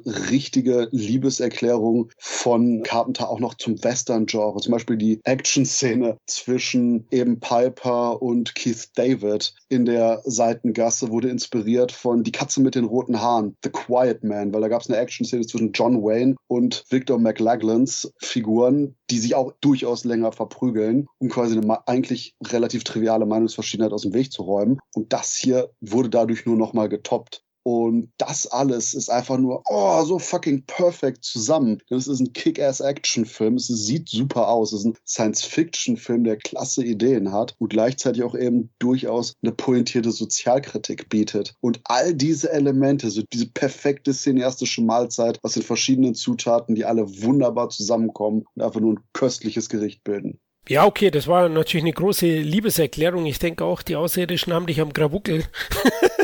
die haben dich unter Kontrolle gebracht, lieber Christoph. Nein, ich finde den auch sehr gut. Wobei ich sagen muss, so am Ende wirkt das Ganze leider nicht so episch, wie man es sich wünscht. Also da geht das Budget ein bisschen in die Knie. Ne? Wenn er dann in den unterirdischen Gängen ist, ist es ja so, Roddy Piper spielt ja hier so einen, so einen arbeitssuchenden Bauarbeiter, der ein paar Sonnenbrillen findet und durch die Sonnenbrillen sieht er dann, dass Außerirdische ja die Welt übernommen haben, sozusagen die Schlipsträger, die ganzen Superkapitalisten, das sind alles Außerirdische, die die Menschen für sich arbeiten lassen. Und da finde ich am Ende so ein bisschen fehlt ihm das Budget. Also ich hätte es mir halt gewünscht. Es stört jetzt nicht, aber da finde ich, ja, schade. Also mh, hm, dieser Empfang und dann diese Basis, wo sie sich äh, beamen können oder transportieren, da hätte ich mir noch mehr gewünscht. Aber ist Jammern auf sehr hohem Niveau da interessante Hintergrundinformationen, weil der Film basiert auf einer Kurzgeschichte, die heißt Eight O'Clock in the Morning. Bei uns Punkt 8 Uhr morgens und die Story erschien erstmals bei uns 1964 in einem Sammelbuch Musik aus dem All aus dem Heine Verlag. Und die Story handelte davon, dass eben ein Typ namens George Nader hypnotisiert wurde, nach Hause kommt, einpennt und aufwacht und irgendwie immer noch hypnotisiert und die Welt anders sieht. Denn plötzlich merkt er, dass quasi überall so Kontrollwesen Wesen sind und so Außerirdische mit so eidechsenartiger Haut und etlichen Augen und boah, komisch. Und er dreht vollkommen durch und schafft es dann quasi aber auch einen von denen umzubringen und so ein Science-Fiction-Waffenarsenal zu kriegen. Das Problem ist, die Aliens kriegen das auch mit und rufen ihn an und sagen, hey, du wirst morgen um 8 Uhr sterben. Klack, Licht auf und er, what the fuck? Was war das jetzt hier? Und ein interessanter Aspekt ist auch noch, dass quasi seine Freundin eben nicht sieht, was er sieht. Und das Einzige, was er quasi dann tut aus ihrem Blick, ist einfach nur wahllos auf bestialische Art und Weise Menschen zu töten, was schon ziemlich krass ist dann. Und interessanterweise findet er auch in einem Raum von den Aliens so menschliche Überreste, was andeutet, dass quasi auch die Aliens sich von den Menschen ernähren. Interessanterweise etwas, das die Produzenten eigentlich noch im Film haben wollten, aber wo Carpenter sagt, nee, nee, du verschiebt das wieder zu sehr in Richtung Horror, lassen wir das mal weg. Und dann geht nämlich Nada nachher einfach nur in eine Bar, kippt sich voll und sagt, heilige Scheiße, ich weiß nicht, was ich tun soll. Und sieht dann im Fernsehen eins von den Aliens, das immer wieder vorliest, wir sind deine Freunde, wir sind deine Freunde, wir sind deine Freunde. Und er so, sind wir nicht. Und am nächsten Morgen stürmt er einfach nur eben die Sendezentrale, schießt alles kurz und klein, killt das Alien, das da sitzt und sagt, wir sind deine Freunde und spricht ins Mikrofon, um die Leute der Welt aufzuwecken. Und dann ist das pointierte Ende, dass das auch funktioniert hat, aber den anschließenden Krieg um das Ende der und das Schicksal der Menschheit bekommt er nicht mehr mit, denn um Punkt 8 Uhr morgens bleibt sein Herz stehen und er fällt tot um. Ja, es ist auch, ich finde es auch tatsächlich ganz gut, dass man nicht mehr auf die, sag ich mal, ich nenne es jetzt mal Mythologie der Aliens eingegangen ist, weil du halt oft, sag ich mal, als Otto-Normalverbraucher auch nicht eher so Hintergrundinformationen zu diesen ganzen Systemen, die da im Hintergrund rattern, Algorithmen, einfach keinen Zugang hast. Und ich glaube, es ist schon wichtig, dass du dann auch, sag ich mal, so ein bisschen diese Machtlosigkeit spürst. Ich meine, du hast am Ende des Films natürlich einen Erfolg, dass die Leute aufgewacht sind, aber du, weiß ich nicht, du konntest nicht so richtig so dahinter steigen, warum die Aliens das jetzt machen und ob es da so einen großen Plan gibt. Aber wie gesagt, mir gefällt es, dass es dann auch so ein bisschen undurchsichtig gehalten wird der das Ende funktioniert ja auch sehr gut, aber ich hätte mir gewünscht, so ein bisschen mehr Budget, also die Basis etwas größer. Das sind so Kleinigkeiten. Der hat ja nur 4 Millionen gekostet. Das war ja auch die Bürde, dass er da ein, ein kleines Produktionsstudio bekommen hat, wie bei Fürsten der Dunkelheit. Aber der Film ist schon gut. Also ich mag den auch sehr. soll jetzt nicht falsch rüberkommen. Aber das sind so ein paar Kritikpunkte und Kurt Russell hätte sehr wohl, glaube ich, auch einen Arbeitertypen spielen können, weil es hat er ja Zeit seines Lebens ständig, den, den Working Class Typ. Und ich glaube einfach, der hätte ein bisschen mehr rausholen können. Und die Wrestling Wrestling-Einlage, ja. Roddy Piper, der selbst im Interview gesagt, dass er Carpenter sagt, hey, du John, das ist ein bisschen zu viel, wollen wir nicht ein bisschen wenig? Nein, nein, mach weiter. also da ist, glaube ich, ein bisschen der Gaul mit ihm durchgegangen, dass sie sich da zehn Minuten prügeln wie die Ochsen. Also ähm, ja. Aber du kannst es auch so interpretieren, dass es halt schwer dazu ist, jemanden wirklich sehen zu lassen. Ja, kann man. Möglicherweise. Das ist mir schon wieder zu intellektuell. Und damit die anderen Leute deine Perspektive sehen, musst du denen einfach nur voll die Eier zermalmen. Okay. Aussage John Carpenter. Gut, dann nehme ich das zukünftig mit in meine Meetings und so. Bam!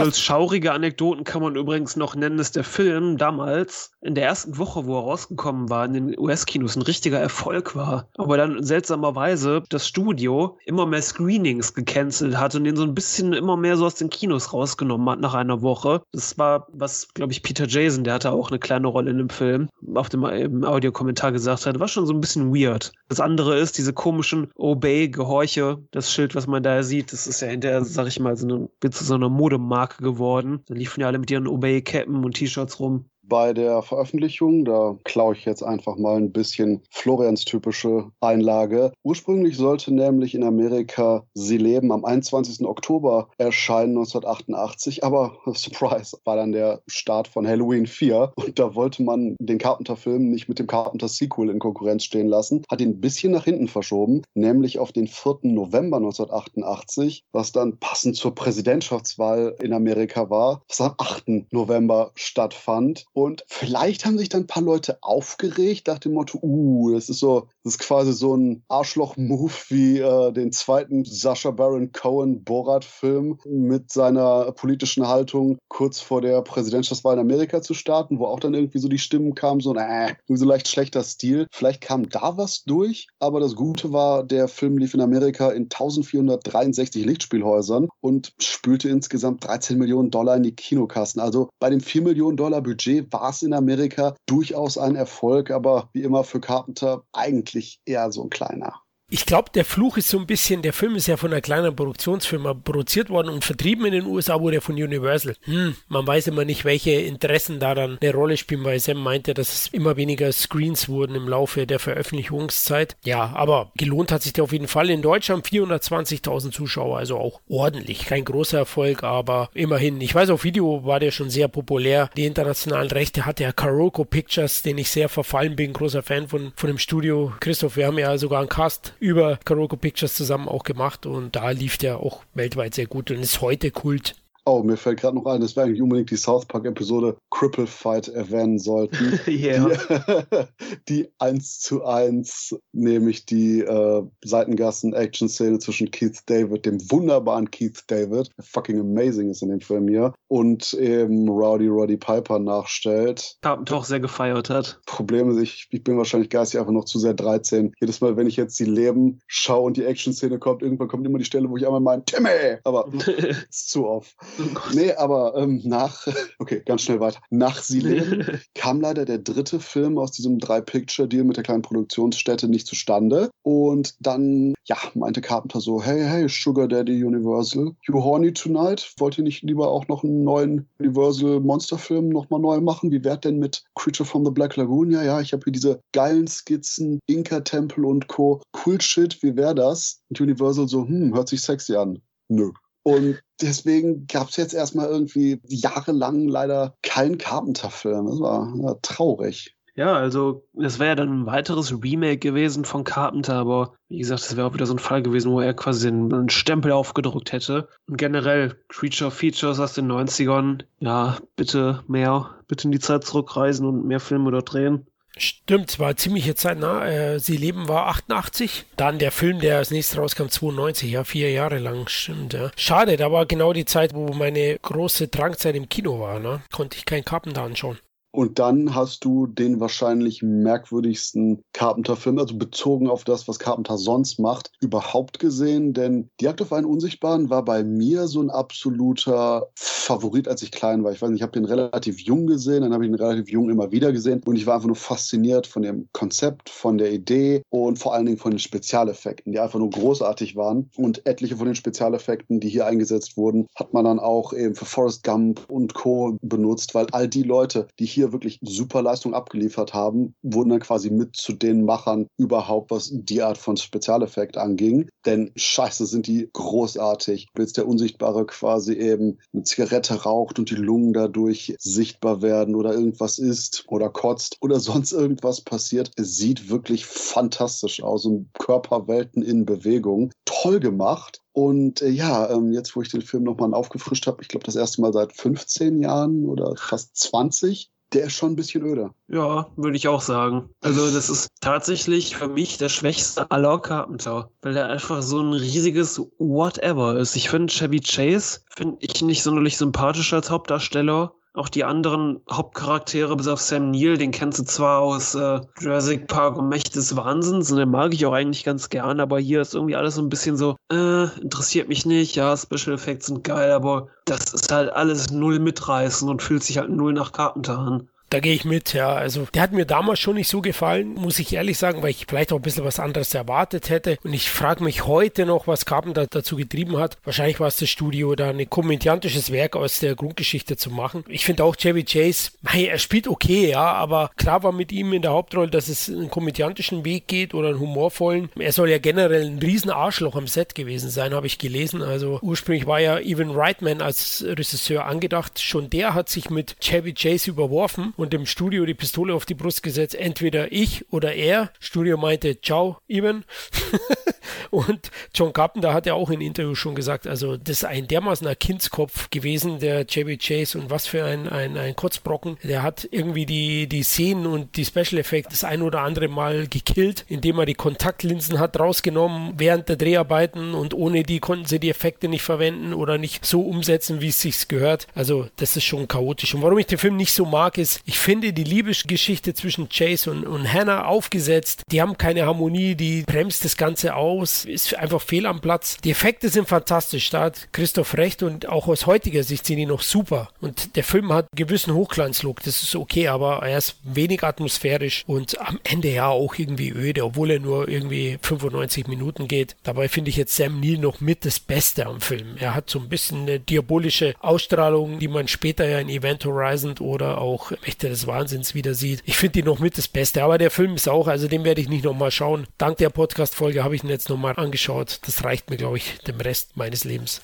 Wobei gerade Daryl Hannah, man hat sich ja bemüht, die Liebesgeschichte zumindest mit diesem einen abendlichen Treffen, was die haben, bevor eben Chevy Chase unsichtbar wird, unfreiwillig, wo die sich ja quasi Hals über Kopf ineinander verlieben und dann sehen wollen. Aber erstens, ich meine, klar, Daryl Hannah sieht super aus, spielt super charmant und spielt vor allen Dingen richtig gut, weil quasi Chevy Chase ist so sein typisches, ja, ich bin hier, ich bin Chevy Chase, Junge. Und Daryl Hannah so, fick mich, du Held. So, okay, wir haben so eine leichte Diskrepanz zwischen den Charakterisierungen, aber gerade auch, ja, das, das ist alles so ein bisschen drüber. Und auch, dass sie dann so, ach ja, ach, du hast mich beim Schlafen beobachtet, haha, cool. Ach ja, ja, ja, ja, klar, bescheiße ich die Börse jetzt mit dem Geld, was du hast. Ja, ja, klar, klar, nee, nee, aber wir reisen ja jetzt beide vom Militär weg. Okay, cool. Und gerade im Kontrast zu äh, Starman, Karen Allen, die quasi wirklich Zeit braucht, um zu merken, so, okay, dieses komische Alien will mich nicht irgendwie X-Trom-mäßig durch den Wolf drehen oder entführen, gut. Und dann die Beziehung zustande kommt. Und hier Daryl Hannah, ach ja, du bist unsichtbar, haha, bin immer noch saugeil auf dich. Also, okay, schön, aber falsche Charakterisierung, Leute. Ja, das ist halt, wo, glaube ich, auch Chevy Chase Ego so in den Weg kam. Mit Chevy Chase, wie gesagt, Ivan Reitman ist ja ausgestiegen, John Carpenter war da halt so ein ja, Director for Hire. Und Carpenter wollte eigentlich auch mehr was in Richtung Comedy dann machen, aber Chevy Chase, der wollte halt eher so ein ernstes, eher einen dramatischen Film haben. Wo Carpenter auch dachte, ich weiß es nicht, der ist jetzt auch nicht gerade auf seinem Karriere hoch so Anfang der 90er. Also, gute Frage, ob das jetzt so ein gutes Experiment ist. Ist halt so ein bisschen ähnlich wie bei Vampire in Brooklyn von Wes Craven, wo Eddie Murphy auch eher einen Horrorfilm wollte und Wes Craven eher versuchen wollte, eine Komödie auf die Beine zu stellen. Da kann ich sogar noch was einschieben, denn die gleiche Scheißaktion hat Chevy Chase bei Vulcanvania abgezogen mit dem armen Dan Aykroyd. Dan Aykroyd so, ja, wir machen quasi Comedy Texas Chainsaw Massacre mit absurdem, dadaistischen Humor, fuck yeah. Und Chevy Chase, ich möchte jetzt eine ernste Performance geben. Nein, nein, was machst du? Wir, wir müssen nicht im Set haben, wir den Film finanzieren können, weil du der Star bist, aber du musst auch der Lustige sein. Nö, Und anscheinend hat ja Chase die gleiche Scheiße dann nochmal abgezogen. Und ganz im Ernst, ich habe schon tiefergehend realistische Romanzen gesehen in den letzten Steven Seagal-Filmen der 2010er Jahre. Also von daher, dann also, also hier eben Daryl Hannah und Chevy I don't give a fuck Chase. Und du sagst, hm, okay. Das Problem ist, abgesehen von den Spezialeffekten, habe ich immer so ein paar Momente. Ich meine, Sam Neill ist super und ich, gut, das ist wahrscheinlich meine sadistische Arschlochseite, aber ich liebe, ich liebe das Finale, wo einfach nur Chevy Chase mit seiner dreckigen Jacke so tut, als würde er von dem Hochhaus springen wollen. Und Sam Neill, nein, nein, nein, nein, nein, und sich dann diese Jacke einfach nur schnappt und von dem Hochhaus fällt. Und wir als Zuschauer die ganze Zeit wissen, dass Chevy Chase ihn einfach nur verarscht damit. Ich liebe diesen Moment, der ist einfach nur so unnötig, zynisch und gemein, gerade für den ansonsten sehr soften Film, glorreich. Okay. ich fand sie eher blöd, aber okay. Irgendwas habe ich da wieder nicht verstanden, Leute. Ich muss wohl noch mal eine, eine Runde Tabletten nehmen. Ja, eine Runde IQ einschmeißen. du musst den Film einfach noch mal sehen. Guck den so nein. lange, bis du die Szene lustig nein, findest. Nein, nein, nein. Das ist dann eher zynisch wenn ich The Fox so lange gucken muss, bis ich den mag, dann kannst du das auch mit Unsichtbarer tun. da möchte ich aber nicht, sorry. Jetzt sind wir wieder ich bei Lebenszeit. Ich habe so lange geguckt, bis ich ihn mag.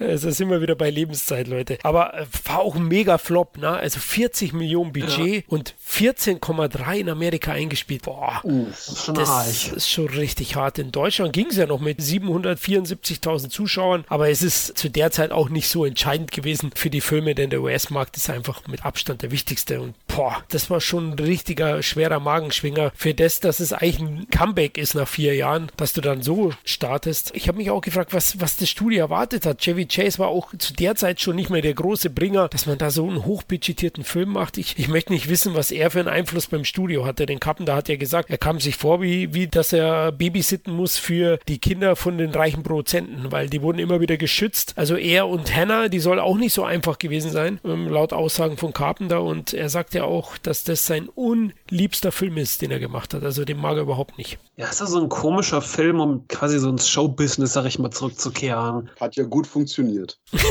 ja, ja, weil vier Jahre vorher machst du halt Sie leben, wo du halt merkst, es war so ein richtiges Herzensprojekt irgendwie. Du machst erstmal vier Jahre lang gar nichts, aber dann suchst du dir das aus. Ich weiß es ja nicht. Nee, noch viel schlimmer. 1988 hat er quasi einen Film gemacht über die bösen Aliens, die die Welt regieren. Und vier Jahre später hat er einen Film gemacht für die bösen Aliens, die die Welt regieren. Ja, ja. Also ich denke ernsthaft, wenn du Jagd auf einen Unsichtbaren mit der Sie leben Brille siehst, siehst du die ganze Zeit einfach nur Konsum mhm. und, äh, und ansonsten Marion Reproduce bei allen Daryl Hannah-Szenen. Von daher, ja. Christoph, du, du bist ja da tiefer drin. Das Studio oder die kleine Produktionsfirma, die Sie leben und Fürsten der Dunkelheit produziert hat, sind die pleite gegangen oder warum ist es zu diesem dritten Film nicht gekommen? Ja. Ah, okay. Dachte ich mir jetzt. War da nicht irgendwie so ein Vietnam-Hubschrauberfilm, irgendwas angedacht oder so? Ja, ja, das war so ein Vietnam-Albträume-Streifen, der angedacht war und ja. Und der wurde dann später zu Jacob Slater, oder? Der wurde dann äh, nachher zu Night Wars von Ted A. Prior. Oh, okay. Oh gut, dann äh, lieber den Unsichtbaren. Ja, und wahrscheinlich, weil ansonsten alle Leute gesagt haben, hey Carpenter, du kannst nicht ständig für uns Geld verlieren, ging Carpenter zum Fernsehen und drehte einen Episodenfilm. Und machen wir noch ein bisschen mehr Hintergrundinformationen zu Bodybags. Ja, Carpenter war eigentlich nie so ein Fan von diesen Episoden-Horrorfilmen, aber er dachte, fürs Fernsehen ist es okay, kann ich machen. So hier der Drehplatz nah an Haus. Das war halt so ein kleines Projekt, das ursprünglich als Fernsehserie geplant war. Dass es vielleicht Bodybags noch so ein bisschen weiterläuft, aber dann wollte man die Produktion nach Kanada verlagern und ja, da hatte Carpenter schon wieder keinen Bock drauf. Und Bodybags ist eigentlich ein ziemlich unterhaltsames, sag ich mal, Dreiergespann. Es sind drei Geschichten. Zwei sind von Carpenter, die letzte ist von Toby Hooper inszeniert. Und du hast halt während des Films Dutzende Gastauftritte auch von Sam Raimi, von Wes Craven, Greg Nicotero ist kurz zu sehen Serien. Dann hast du einen Stacy Keach in einer Rolle, Mark Hamill und da sind so viele Leute drin, die cool sind. Oder hier auch der Werwolf aus American Werewolf spielt in der ersten Folge den Killer. Das ist schon ein ziemlich cooles Teil. Also so für so einen netten DVD mit Freunden reicht es. Okay, ich muss sagen, den Killer spielt er nicht, Sam. Der spielt den Lebensretter. Ich habe ihn gestern angeschaut. Ja, whatever. Das erste Mal in meinem Leben, also dank diesem Podcast, Leute. Also Geschichten aus der Gruft auf Carpentarisch sozusagen.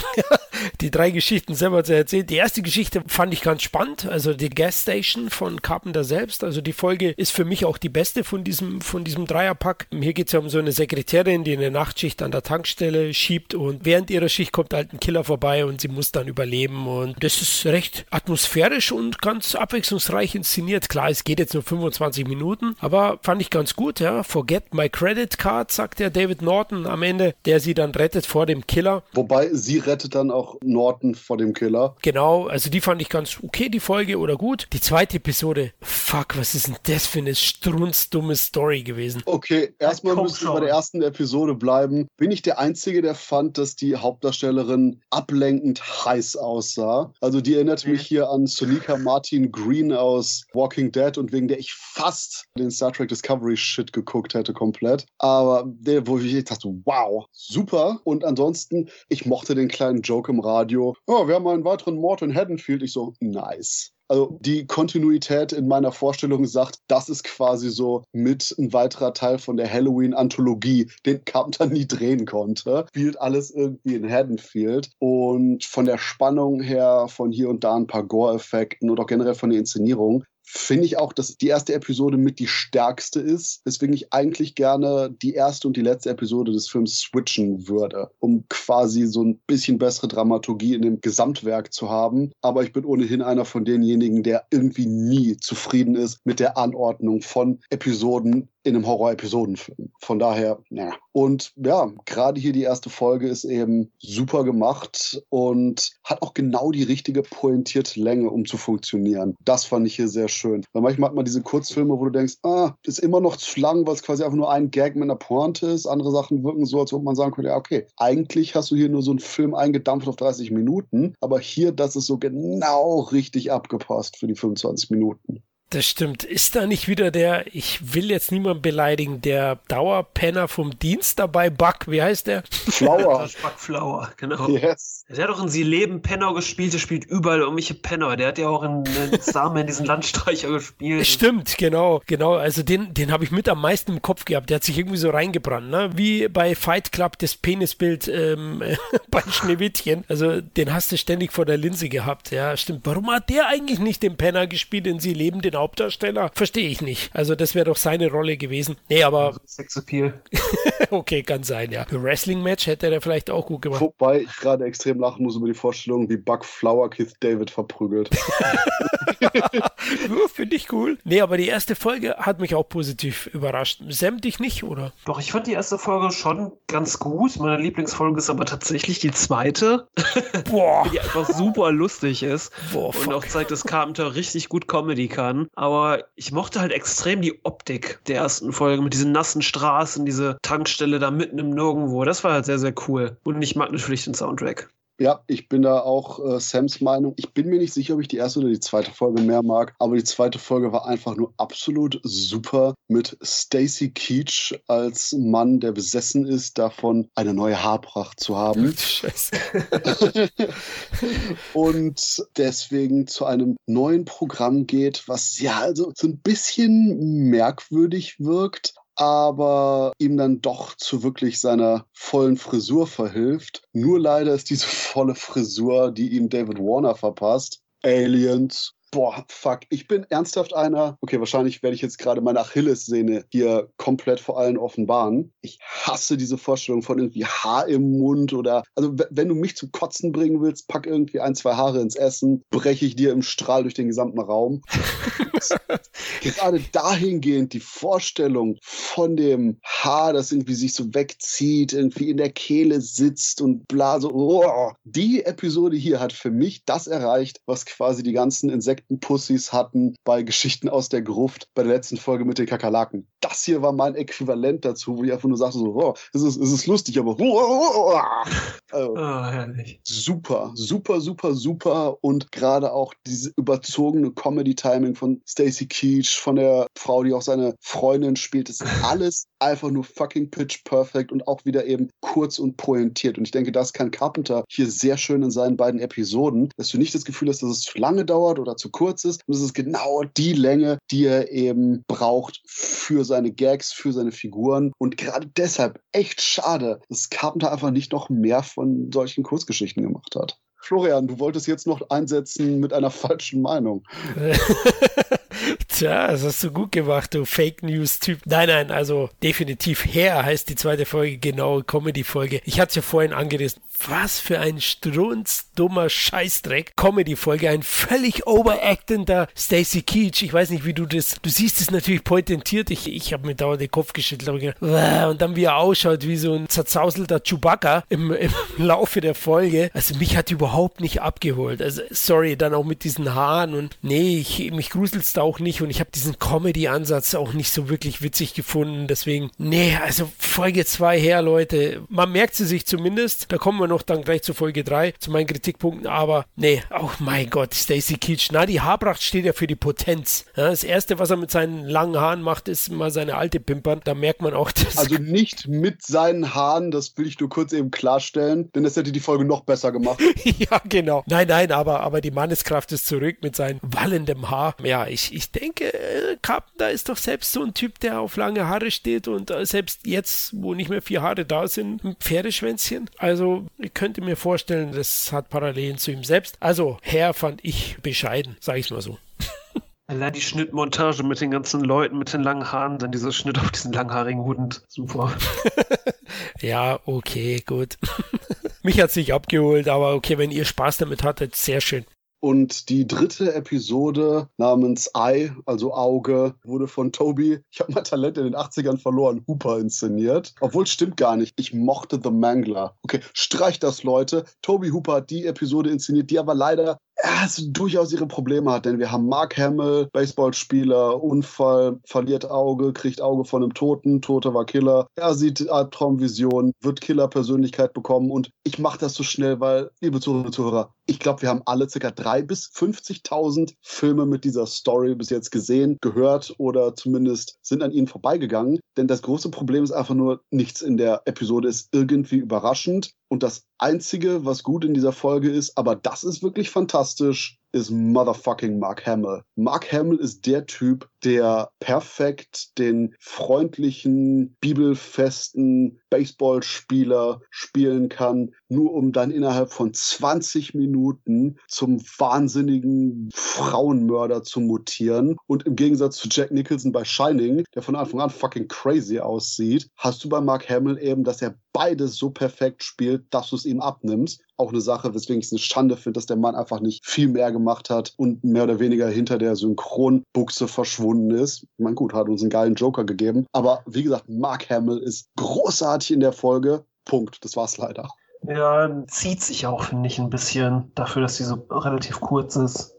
Ja, finde ich auch. Also wenn die mal so zum Punkt gekommen wäre wie der Christoph. Ja? Also ich finde auch, die ist zu lang. Ich finde Mark Hamill, ja, der grenzt natürlich immer so ein bisschen auch am Overacting. Also er kratzt immer so, so ein bisschen dran. Ja? Also wenn er sich dann, weiß ich nicht, was war das, im Kinderbett wälzt. Super geil. ja, genau. Das ist schon immer so eine Sache. Das war der Moment, wo er einen Rückblick in die Kindheit des Killers hatte. Von daher sah lustig aus, war aber durchaus thematisch pointiert in der Szene eingesetzt. ja, gut, aber bringt mir nichts wenn es lustig aussieht. Aber okay, das Hauptproblem war Spacing. Die hat mich da nicht so abgeholt. Es hat mir zu lange gedauert. Hamill war okay. Ist aber die Folge, an die ich mich fast nicht mehr erinnere. Und ich habe die gestern angeschaut. Vielleicht liegt es an meiner fortschreitenden Demenz, aber ähm, ja, ja, ähm, ja, danke. Ja, aber die war irgendwie so öde 0815, sagt man. Ne? Also Sam, Mark Hamill, Mike Hamill ist super. Der war auch in Das Dorf der Verdammten hinterher, war der auch kompetent besetzt, sage ich immer, auch wenn es jetzt nicht wirklich die Glanzrolle war. Aber ja, außer Mark Hamill im fiesen Splatter-Effekt bleibt aus der dritten Episode halt nicht viel hängen. Wie halt so das meiste aus äh, Toby Hoopers Filmografie aus den 90ern. Abgesehen von The Mangler. Ja, ja Feuersyndrom war auch noch okay. Oh ja, stimmt. Feuer, ja, stimmt. Feuersyndrom war ja nicht 80er. Ja, ja, doch. Feuersyndrom und The Mangler waren cool. Das war's. Aber ihr stimmt mir zu, dass es eigentlich besser gewesen wäre, wenn man die erste und die dritte Folge geswitcht hätte, oder? Absolut. Also hätte ich sofort unterschrieben, Christoph. Das habe ich mir nämlich auch gedacht. Es ist immer schlecht, mit der stärksten Folge zu beginnen. Ne? Also hätte ich ja. auch gemacht, ja. Apropos Stärke des Ganzen. Ich weiß, da wird Florian brutale Blutgrätschen nachher machen, aber ich fand John Carpenter als Gripkeeper-Style-Erzähler super unterhaltsam. Ach du. War schon lustig, obwohl Carpenter eigentlich jemand ist, der gar nicht gerne vor der Kamera ist, aber sagte, sobald man ihn halt so als Crypt Keeper da geschminkt hat, ging das. Also da kann ich nicht, das weiß Christoph, wir haben uns gestern ein bisschen geschrieben, also Carpenter als Pausenclown, ach du Scheiße, also ich finde, er sollte lieber hinter der Kamera bleiben. Mir hat es nicht gefallen, war sehr hölzern, nee, hat mich nicht abgeholt, also da sollte man dann doch lieber den Crypt Keeper persönlich holen, aber ja, ist okay, John Carpenter verzeihe ich einiges, er ist ja doch ein großer Meister. Ja, gerade dieses alberne, gerade dieses kindisch-spielerische, was auch quasi in der Performance drin ist, fand ich, hat dem Ganzen einen sehr, sehr schönen Rahmen gegeben. Abgesehen davon, dass irgendwie Toby Huber, Tom Arnold und Co. auch noch irgendwie aufgetaucht sind in den ganzen Rahmensegmenten. Ja, und einfach nur, deswegen, ich mochte diesen spielerischen Vibe, den Carpenter damit eingebracht hat. Klar, wahrscheinlich wären Darsteller an der Stelle besser gewesen, aber gerade eben dieses, ach ja, komm Leute, lasst mal ein bisschen lustig Horror machen, diese Stimmung wurde für mich da sehr, sehr gut transportiert und deswegen mochte ich das, weil es auch quasi eben dem ganzen Film dieses, ach ja, hier, du was, lass uns einfach mal eben Spaß haben. Ist jetzt kein weltbewegendes Teil, aber hey, guck mal, ein bisschen Splatter, ein bisschen, bisschen Karlauer, ein bisschen Horror, have fun und das war's. Dieses unaufgeregte und eben, wie gesagt, spielerische war das, was ich einfach nur an Carpenters Performance hier mochte und wo ich echt sagen muss, ja, ich hätte noch ein, zwei weitere Filme, so Bodybags 2 und 3, lass eine Trilogie draus machen. Hat Carpenter vielleicht auch eben seine pointierte Kurzfilm-Horror-Inszenierung aus dem System und konnte damit einiges machen, denn wie gesagt, gerade eben die große Stärke des Films fand ich bei seinen Episoden war, dass die genauso lang waren, wie sie sein mussten und das haben wenige Kurzfilme. Yes. Definitiv, ja. Also ich finde auch die Dialoge, wo er als Präsenter im Leichenschauhaus spricht, die sind ganz okay, aber wie erwähnt, also es wirkt schon gequält lustig, was er da abzieht und da wäre ein Schauspieler definitiv besser gewesen. Ich fand es eher etwas shaming, etwas, ja, lächerlich. Sorry. Aber Bodybags hat mich jetzt nicht enttäuscht, muss ich sagen. Den hatte ich ja vorher nie gesehen. Ihr beide habt mir dann empfohlen, den nachzuholen für den Podcast. Ich dachte erst, hey, muss ich den sehen? Ihr schneidet mich einfach raus. aber ich habe mich dann eines Besseren belehren lassen und finde eben, die Folgen haben schon irgendwas, zumindest die erste und die Comedy-Folge zumindest am Wahnsinn genug, ja. Er kommt die kleine schreiende Haarfaser, die sich dann wieder in, in die Haut bohrt, so, ah, get it away. Ach, was für ein Scheiß, ja, genau. Aber mich hat gewundert, die gibt es gar nicht, ne, auf Scheibe oder so, oder? Bodybags kann man nicht bekommen bis heute. Es gab, glaube ich, mal eine DVD, aber die war arg geschnitten. 16er Fassung. Dann gab es den auf VHS in der 16er Fassung und eine 18er Fassung, aber sogar die 18er Fassung war leicht cut. Und ansonsten habe ich hier auch nur die US Blu-ray von Shot Factory. Hm, okay, mir eigentlich gedacht, die kann man ganz gut vermarkten, aber wer weiß, was da die Rechte kosten, wenn die Shout Factory, die hat wahrscheinlich einen Haufen Bonus dazu, oder? Ja, ja, eigenes, äh, neu eingesprochenes Audiokommentar, auch ein Interview mit Carpenter, so ein kleines Making-of. War schon ganz nice. Ja, fein. Muss ich mir dann holen, vielleicht sogar als Komplettist. Mal schauen. Konsumwaren. Ja, es wäre wirklich wünschenswert, besonders weil ich denke, dass das auch ein Film wäre, der jetzt durch die neue, sehr laschen FSK-Richtlinien eigentlich auch eine 16er-Freigabe kriegen kann. Ah, locker. Locker, ja, denke ich auch. Ich glaube eher ab 6 wird der. Und hier sind wir jetzt nämlich quasi am Ende angekommen von unserer Carpenter 80er Jahre und Knirsch noch ein bisschen 90er Jahre Reise. Denn alles weitere, was Carpenter gemacht hat, wird dann im Podcast besprochen. John Carpenter, die Spätwerke. Und das ist ja jetzt wahrscheinlich keine wirklich unpopuläre Meinung, aber wir können alle zustimmen, dass wahrscheinlich die 80er Jahre Phase die beste Phase von Carpenter war, oder? Yes. Ja, Punkt. Ja, da gibt es keine zwei Meinungen, glaube ich. Also das Portfolio haben wir ja gerade durchgenommen, das ist schon Wahnsinn gewesen. Es war sein absoluter Schaffenspeak. Klar, in den 90ern ist ihm vielleicht auch aufgrund von ein paar Studioproduktionen die Kreativität abhanden gekommen, aber er hat auch selbst bei kleineren Produktionen da nicht mehr, ich sag mal, diese Ideen gehabt wie in den 80ern. Und in den 70ern gibt es für mich persönlich zwei wirklich ganz große Werke. Die anderen sind halt vielleicht aufgrund des Budgets auch und der mangelnden Erfahrung von ihm noch nicht so, so on top wie die 80er Titel. Aber das gibt es dann eben in einem anderen Podcast. Und liebe Zuhörerinnen und Zuhörer, das ist die Stelle, wo ich einfach nur sage, vielen Dank fürs Zuhören wieder. Und falls ihr Feedback habt, falls ihr auch noch weitere Ideen habt, hey, John Carpenter war ja cool, aber gibt es noch irgendeinen anderen Horrorregisseur, wo ihr sagt, oh, da könnte man auch einen Blick so auf das Gesamtwerk werfen? Schreibt uns, textet uns. Bruno Mattei. Bruno Mattei auf jeden Fall. Facebook, Twitter, alles. Brieftaube, am besten irgendwo nach München. Postkutsche. Wünsche. Genau, deswegen, und das erreicht uns dann. Wir freuen uns auf eure Meinung und wie gesagt, vielen Dank fürs Zuhören und weiterhin viel Spaß bei Carpenter, gerade eben bei den 80er-Jahre-Werken, denn Hand aufs Herz, das sind die Titel, die wirklich für die Ewigkeit gemacht sind oder zumindest bis zum Hitzetod des Universums. Oder übersteht das sogar weiter? Florian, was ist deine Meinung? Ich denke, es ist ähnlich wie bei Starman. Das sind Filme, die werden dann in so einen Satellitenschüssel reingesteckt und fliegen durchs All, ja. Also, dass die Außerirdischen sehen, was hier so abgeht. Und wenn das gemacht Hoffentlich wird, legt man nicht Jagd auf einen Unsichtbaren da rein und es kommt so ein riesiger Laserstrahl aus dem Weltraum Der Todesstern, oder? Immer noch die bessere Alternative, als wenn die das missverstehen und dann sagen, oh ja, stimmt, The Thing, da, damit kommunizieren wir. So, so, oh nein, ich hätte lieber Jeff Bridges gehabt, what the fuck? nee, aber wie gesagt, vielen Dank fürs Zuhören, Leute. Bis zum nächsten Mal und noch viel Spaß beim John Carpenter schauen.